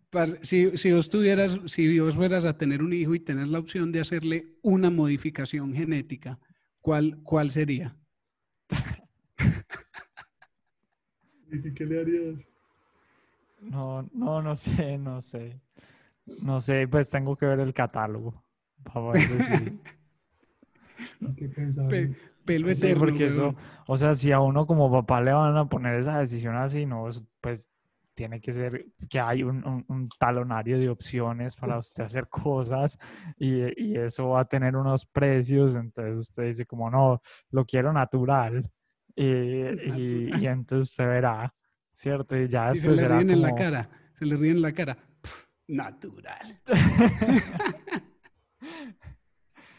Pero, pero eso es, una lista de cuáles son las cualidades físicas que están más relacionadas con el éxito de una persona. Pero, pero eso es un problema porque entonces todo el mundo va a ser igual. Eh, No, porque en esa falta época quién sabe qué se necesite. No falta el bohemio que va a ser un hijo así todo distinto, huevón. Y, y ese pelado va a ser un, un, un Que solo se viste de pantalones de cuadritos. Pero, no, pero sí, pues a mí sí me parece muy emocionante No, eso, pues porque además, pues, o sea, lo, lo, lo maluco es que todo va a ser un tema económico, entonces, eh, pues eso va a ser como, no, los hijos de la gente que tiene plata son los que van a vivir más y los que no les va a dar enfermedades. Pero pues si uno solo se concentra en las cosas malas del mundo, entonces no pasa, pues no, no se divierte. Eso Entonces, pasa hoy. Los, los más ricos acceden a las cirugías y a, sí. a más estándar de cuidado médico. Pero digamos, hablemos, digamos que en Europa el estado de bienestar incluye cinco modificaciones genéticas para tu hijo. Entonces, y, y te las recomiendan, es como, no, como vos, tú tenés como posibilidad de salir a- eh, con tales adicciones o, o tener eh, ciertas enfermedades, te recomendamos estas, pero si lo que quieres es que te salga con el pelo azul, pues se le hace. Pero lo tintura. Pero sí, No, es mucho trabajo, weón. Porque después le salen las raíces y se ve muy feo. Parce, no, una, Pudiera potenciar el- la concentración o el aprendizaje, no sé. Sí, sí. Pues, o por ejemplo, que, que, que no tenga las deficiencias de uno, ¿cierto? Entonces, como, pues, yo, yo quiero que sea artista, o pues que tenga cualidades para ser artista o algo así. Yo, por ejemplo, para el tema del arte, por eso estoy ahí perfilado con Susi, a ver si de pronto podemos eh, equilibrar la balanza. Ya vi que Ricky va a canalizar todas sus frustraciones en sus hijos. No. No, Tienes no. que ser poeta. No, Escritor, escritor. Parce, un charro, weón. Parce, Juanes, y, y, y un, eh, pues voy a hacer estas preguntas así como salidas de la nada y, y como de, de muy buenos días, pero, pero, pero, ¿cómo es un día a día tuyo, parce? Pues vos, vos llegas, vos llegas, pues no me interesa saber si vas a comer a, a Cosi o a, o a McDonald's o eh, al almuerzo, pero, pero vos, vos en tu trabajo profesionalmente, ¿qué estás haciendo? ¿Todo el día estás programando, estás escribiendo algoritmos, estás, estás haciendo qué? ¿O estás mirando muestras también? ¿Qué- Sí, no, mi, mi trabajo es como un desarrollador de software prácticamente. O sea, yo podría hacer todo mi trabajo desde sentado desde un computador todo el tiempo. O sea, que vos puedes trabajar desde la casa o, o no tenés los equipos necesarios para hacer el tipo de programaciones que vos tenés que hacer. No, sí, desde la casa, uno desde la casa me conecto en VPN al hospital, entro a los servidores, puedo entrar a los servidores donde accedo a los datos genéticos o los archivos y de ahí a los servidores para correr los trabajos, pues para, para mandar los trabajos a la cola a que corran. Pero sí, es muy, muy tradicional, como cualquier eh, nerd de computador. Yo estoy demasiado emocionado con este podcast. Tengo, tengo demasiadas ideas. O sea, o sea que si vos, vos un día decidieras, no, yo voy a seguir trabajando en esto, pero me voy a retirar del hospital y lo voy a hacer desde la casa, vos, para hacer exactamente lo que vos haces hoy en día, tenés todo, todos los equipos y todos los recursos necesarios para hacerlo vos solo, básicamente, ¿o no? Yo creo que de pronto, yo creo que de pronto, o sea, las habilidades individuales sí, pero no los recursos que uno tiene a nivel de, de trabajar en un equipo multidisciplinario. O sea, lo que aporta el conocimiento de tanta gente de tantos campos diferentes. Y lo que, y, y lo que aporta pues... Las que lo- GPUs. o sea, sí, tras que en estos hospitales y en Estados Unidos hay muchísimos recursos. O sea, fácilmente, o sea, nosotros tenemos como medio petabyte de datos genéticos. Ese medio petabyte, o sea, puede valer más de 200 millones de dólares. O sea, esos son 512 teras. Esos son 500, sí, exacto. Wow. 500 terabytes. Entonces, solo, solo los datos es muy difícil de conseguir. Entonces, por ejemplo, nosotros muchas veces, muchas veces llega gente que hizo maestrías en MIT, Harvard, en, en Google, en cosas así, que Hice una trabajado. maestría en Google. es que en Google, han, han hecho pasantías en Google o han trabajado. O sea, gente que, que trabaja pues en, en, en IBM, sino que estaba pensando, si un amigo vino de IBM también haciendo maestría ya, entonces no entendí. Yo creo que pueden- se pueden hacer como convenios de universidades con industria. Sí, con pero- seguridad. Era pro joder, Juan. pero, pero la cosa es que hay gente de, de empresas muy tesas, de industrias muy tesas, tecnológicas, donde hay mejores desarrolladores, mejores data scientists. Y muchas veces vienen acá porque aquí tienen la oportunidad de, de trabajar con datos de pacientes reales. O sea, los datasets con los que tenemos nosotros y que tenemos acceso son, pues, tienen mucho valor y sobre todo que constantemente los pacientes de cáncer están yendo al hospital a, ser- a ser tratados allá. Entonces, ahí es donde tienen acceso a, a hacer aplicaciones más, más relevantes. Entonces, o sea, si uno quisiera hacerlo solo, yo creo que es muy difícil. Yo creo que todo eso es como, No, claramente no, no tendrías los recursos, ¿cierto? exacto. Yo creo que tiene mucho valor el esfuerzo conjunto que se hace. Sí, el equipo, la, la parte del equipo humano y también la parte de sostenimiento y, y con, conseguimiento y, conseguir, y conseguir datos, pues. Sí, no, Además, la infraestructura. Exacto, un departamento en secuenciar muchas muestras, el otro en, en desarrollar tratamientos, el otro en diagnóstico, el otro. Sí, no, yo estaba era preguntando más por tu partecita, pues, porque al principio sí habías mencionado que habían datos que se pueden encontrar públicamente. Entonces me causaba curiosidad si alguien es un duro y es un gomoso de eso, podría o, pues simple, o lo hace, por, lo quiere hacer por su lado, por la razón que sea, podría conseguir muchos de esos datos públicamente desde un servidor. Cuando salga el dataset de los niños chinos que van a estar públicamente secuenciados, eh, sí, ahí se va a volver open source. no sea open source. Probablemente no. Pero sí, hay mucho, o sea, por ejemplo, cada vez que publican un nuevo estudio, mucha gente libera los datasets, ¿cierto? Eh, Anonimizados, pues que no se sabe quién es Sí. la persona. pero constantemente entonces están mejorando las técnicas de secuenciamiento. Entonces, los que hicieron hace cinco años traigan errores que no van a traer los que se están haciendo hoy o mañana. Entonces, todo eso tiene mucho valor. O, por ejemplo, que no es lo mismo que vos estés diagnosticando eh, retrospectivamente pacientes, o sea, un dataset de pacientes que, de cáncer que de pronto ya muchos murieron, a de pronto datasets de pacientes reales que están siendo tratados en el hospital. Sí.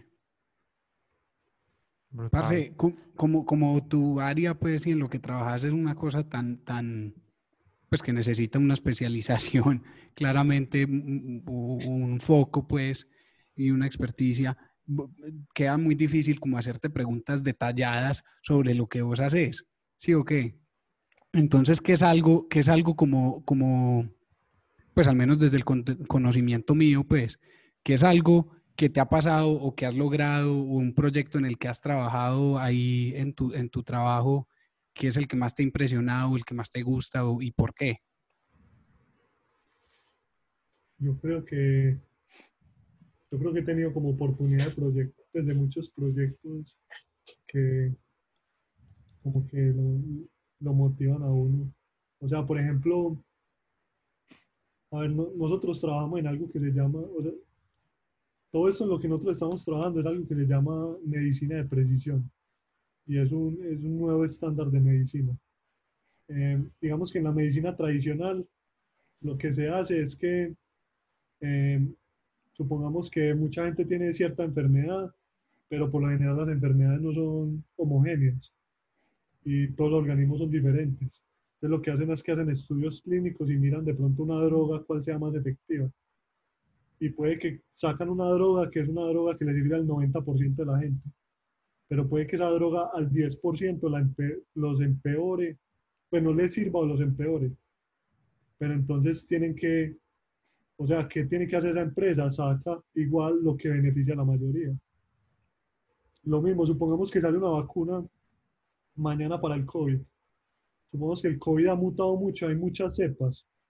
De pronto pueden sacar una vacuna que sea la más eficaz. O sea, digamos que sacan muchas vacunas y hay una que es muy buena para cierta cepa, pero solo le sirve al 3% de la población. Y hay otra que es muy efectiva en el 80% de las cepas. Entonces, de pronto, como la del 80% ti- cubre más, tiene más eficacia, entonces sacan la que cubre más gente. Pero entonces hay mucha gente que no le va a servir. Entonces, con la medicina de precisión, lo que se busca es utilizar las herramientas diagnósticas para poder diagnosticar exactamente cuál es el tratamiento específico o la droga específica que le sirve y no la general. Entonces, por A decir, persona. O sea, es como que el medicamento te lo hagan a la medida, pues. Exacto, entonces como que, como que hubieran muchas vacunas para el COVID y que a vos llegan y, y te, te, te cogen el virus y te secuencian el virus y sepan exactamente cuál es la cepa de ese virus. Y para esa cepa saben nada, con esa cepa ya sabemos que esta vacuna sí sirve. Entonces, lo mismo pasa en, en cáncer.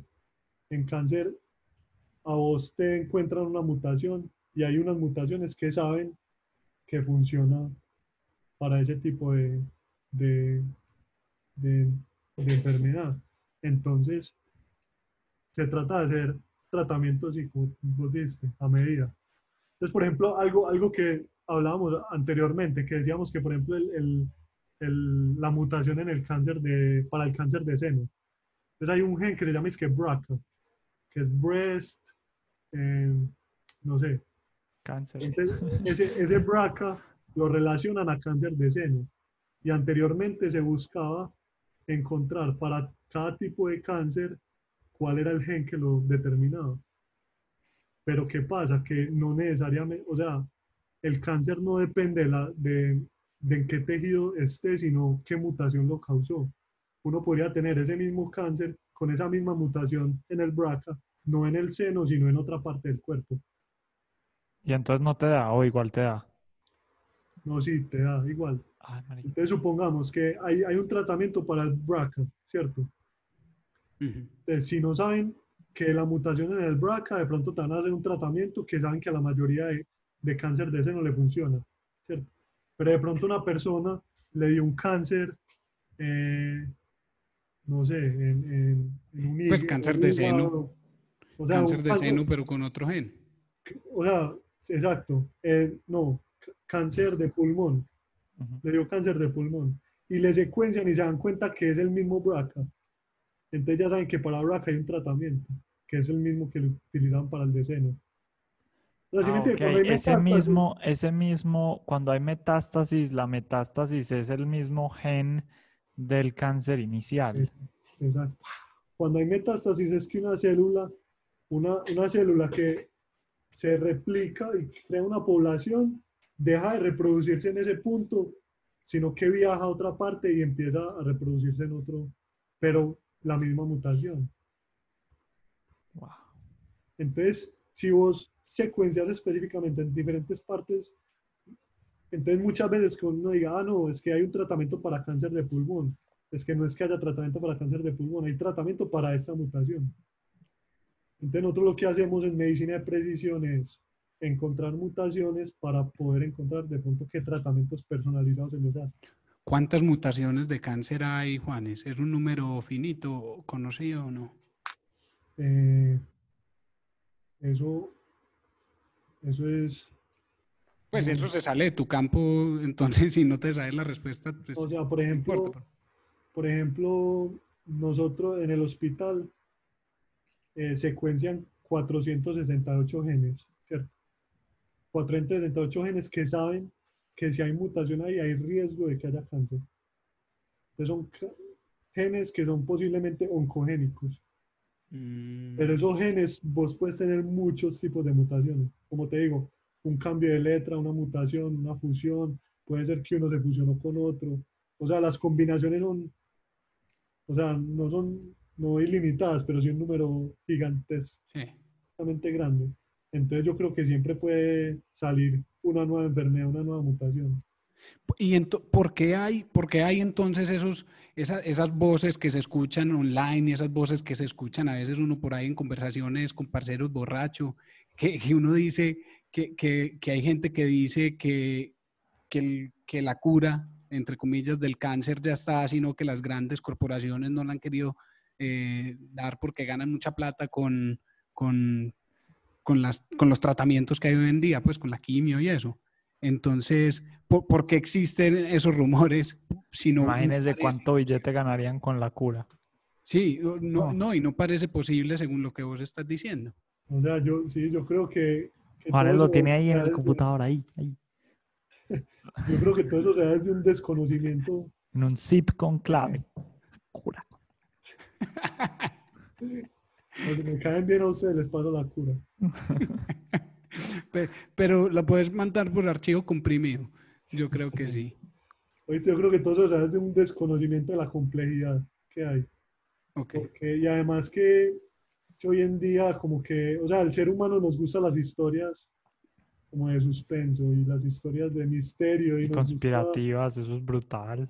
nos gusta sentirnos que resolvemos los misterios y que no tragamos entero. Es como nos cuentan las historias y como que, ah, sí, tenés toda la, toda la razón. Es como, por ejemplo, las historias, bueno, aquí voy a volver a cambiar el tema, es que yo no dejo. Las historias de, de Roswell, parce, es apasionante. Es que yo Roswell creo, es lo de los alienígenas. Sí. Es que por ejemplo un youtuber llega y saca un video hablando de una conspiración y muchas veces son cosas que, o sea, que podrían, o sea, que si uno le pone lógica dice, esto es factible, pero que, o sea, se arman la historia que les parecen a ellos, que sería más interesante. Y si vos contas una historia educando, recibís 10 visitas, y si haces una conspiración así, recibís 10 millones de visitas. Entonces, hoy en día la gente se lucha como pelearse la atención. Del, o sea, los influencers, los youtubers, todos se pelean la atención de la gente. Y, y si vos tenés teorías conspirativas, con seguridad que es más efectivo para robarte la atención de la gente. Claro. Deberíamos traer al podcast a alguien que sepa de, de teorías conspirativas. Que nos cuente así historias bien Sí, sería bacanas, bacano. weón. Sí, sería muy bacano. parce. De la guerra en Irak. Sí, weón. De la tierra plana. Yo he conocido gente aquí que cree en la tierra plana. No jodas. Y ellos no ven los Es videos que de se está volviendo un SpaceX. movimiento. Ellos dicen que todo es. O sea, que. Todo es parte de la mentira. CIs. Sí. ¿Cómo es que se dice? Generado por computador. Sí, Ah, sí, CGI. eso. No, o sea, Sí. o sea, a la gente le gusta como creer esas cosas. O sea, yo en realidad no tengo problema. O sea, a mí me llegan cadenas todo el tiempo. Hasta mis tías mandan a veces que, que la cura del cáncer es una mata y que no lo- los científicos no la quieren que se suelte la cura. Pero, o sea, a mí no me choca que la gente tenga esas creencias. Cada quien, o sea, es hasta bueno que la gente se cuestione y se crea otras cosas. Yo lo que digo es que, ¿qué están haciendo de pronto ellos con eso? O sea, por ejemplo, lo- los que creen que la Tierra es plana, o sea, ellos qué están haciendo con eso? Los que no creen que es plana y, y creen en la teoría que es comúnmente aceptada, están lanzando cohetes y satélites. ¿Qué están haciendo los de la Tierra plana? O sea, ¿qué tecnología? Pero ni esa gente igual usa GPS y toda la cosa, o... Pues, o sea, como que se montan al carro y ponen Google Maps, o, o dicen como, no, marica, la, la Tierra es como el puta mapa tan y... Ellos, ellos tienen una respuesta para cualquier cosa que vos les decís. Entonces ellos dicen, o sea, ellos te responden cómo funciona la red de GPS, los satélites, Ah, explican cómo, cómo- por qué el sol sale por un lado y entra por el otro, por qué hay estaciones, o sea, tienen respuesta para todo. Brutal. Pero a eso sí no invitemos a ninguno al podcast, que esos son muy estúpidos. La verdad, pues. pues no, no tiene ningún sentido. Sí. Pero mm, Y, ah, bueno, y sobre todo, pues que hablando como esto de, de que dicen que, pues hablando de ese tema, que, que la cura la tiene alguien, lo dicen muchas veces como, o sea, como que hubiera una élite de científicos y estos científicos no quieren soltar eso. Y, y- y en realidad, pues, o sea, la, la ciencia en realidad es descentralizada. O sea, la ciencia no es que vos tenés que tener un carnet o una afiliación, cualquier persona puede hacer ciencia en realidad. O sea, si, si vos desde tu casa estás probando una mata y te das cuenta que sirve para tal enfermedad, vos, vos si decidís hacer ciencia, podrías hacer experimentos replicables y publicarlos. Entonces, o sea, y, y no es que nadie le esté diciendo, o sea, nosotros que estudiamos cáncer, no es que nadie le esté diciendo, "Oye, usted tiene que estudiar esto, esto, esto. Todo sale como de, de la curiosidad y mente de, los investigadores que cogen recursos y ellos dicen, yo quiero explorar por aquí, por aquí. Pues no es nadie que le esté diciendo, ay, por allá no se mete. ¿Y vos, vos cómo te metiste en esto, Juanes? Eh, Pues sí. Eh, hombre, pues yo, yo estaba desarrollando software en, en Colombia. Estuve compartiendo oficina con Ricky un tiempo. sí, pero es Eh, que yo no entiendo, Pero estás Simon, trabajando en algo eh, diferente. ellos estaban en la, pues vos también estabas en la oficina de, de la yo escuela. me no acuerdo sé de qué no Juanes. coincidieron. Yo me acuerdo de Juanes y alguna vez lo vi, pero nunca Ajá. conversamos. Hombre, yo, yo trabajo como desarrollador, pero como yo en ingeniería biomédica, a mí siempre me gustaba más el tema médico. Entonces, a mí siempre me quedaba como la espinita de desarrollar cosas como para, no sé, como que me contrataran a hacer proyectos, aplicaciones web. Yo sentía como que estoy haciendo cosas de pronto para que el que me esté pagando lo vuelva más rico. Sí. Pero no, es como que estoy contribuyendo a la ciencia, pues a medicina, porque yo estoy biomédico, que me gusta mucho ese impacto. Y Estás buscando un propósito más profundo, pues. sí, entonces empecé a buscar para hacer, para venirme a estudiar a Estados Unidos y en una de esas contacté a uno, un amigo también de la escuela que estaba en el hospital y pues, o sea, fue mucha suerte, fue mucha suerte.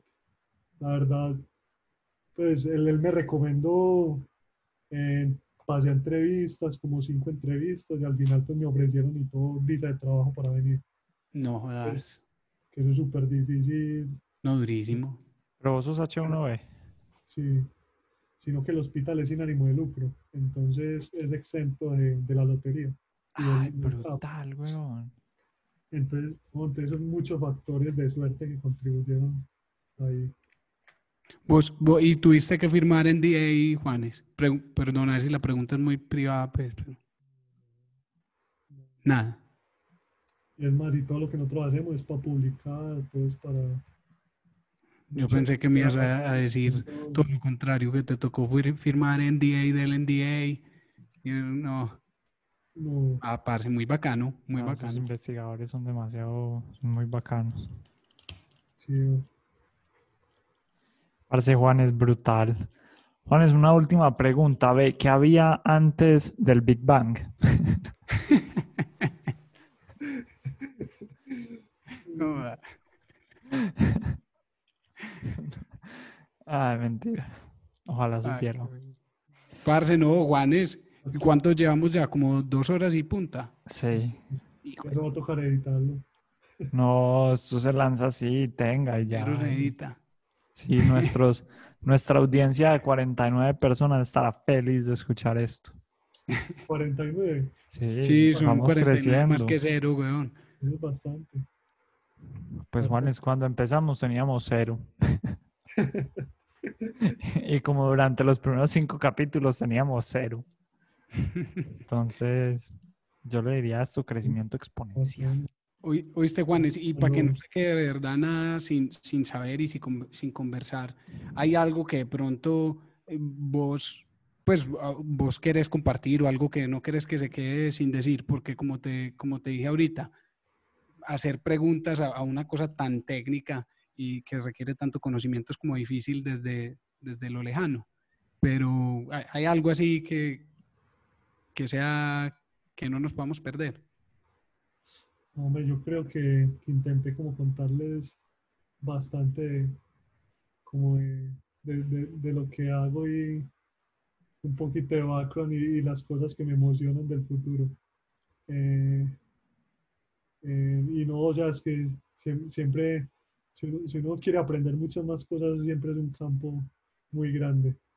Eh, lo que, a ver, de pronto lo que yo le digo a todo el mundo es que es muy emocionante como trabajar en, en todos estos campos y en, y en tecnología porque, porque uno es como viviendo en el futuro.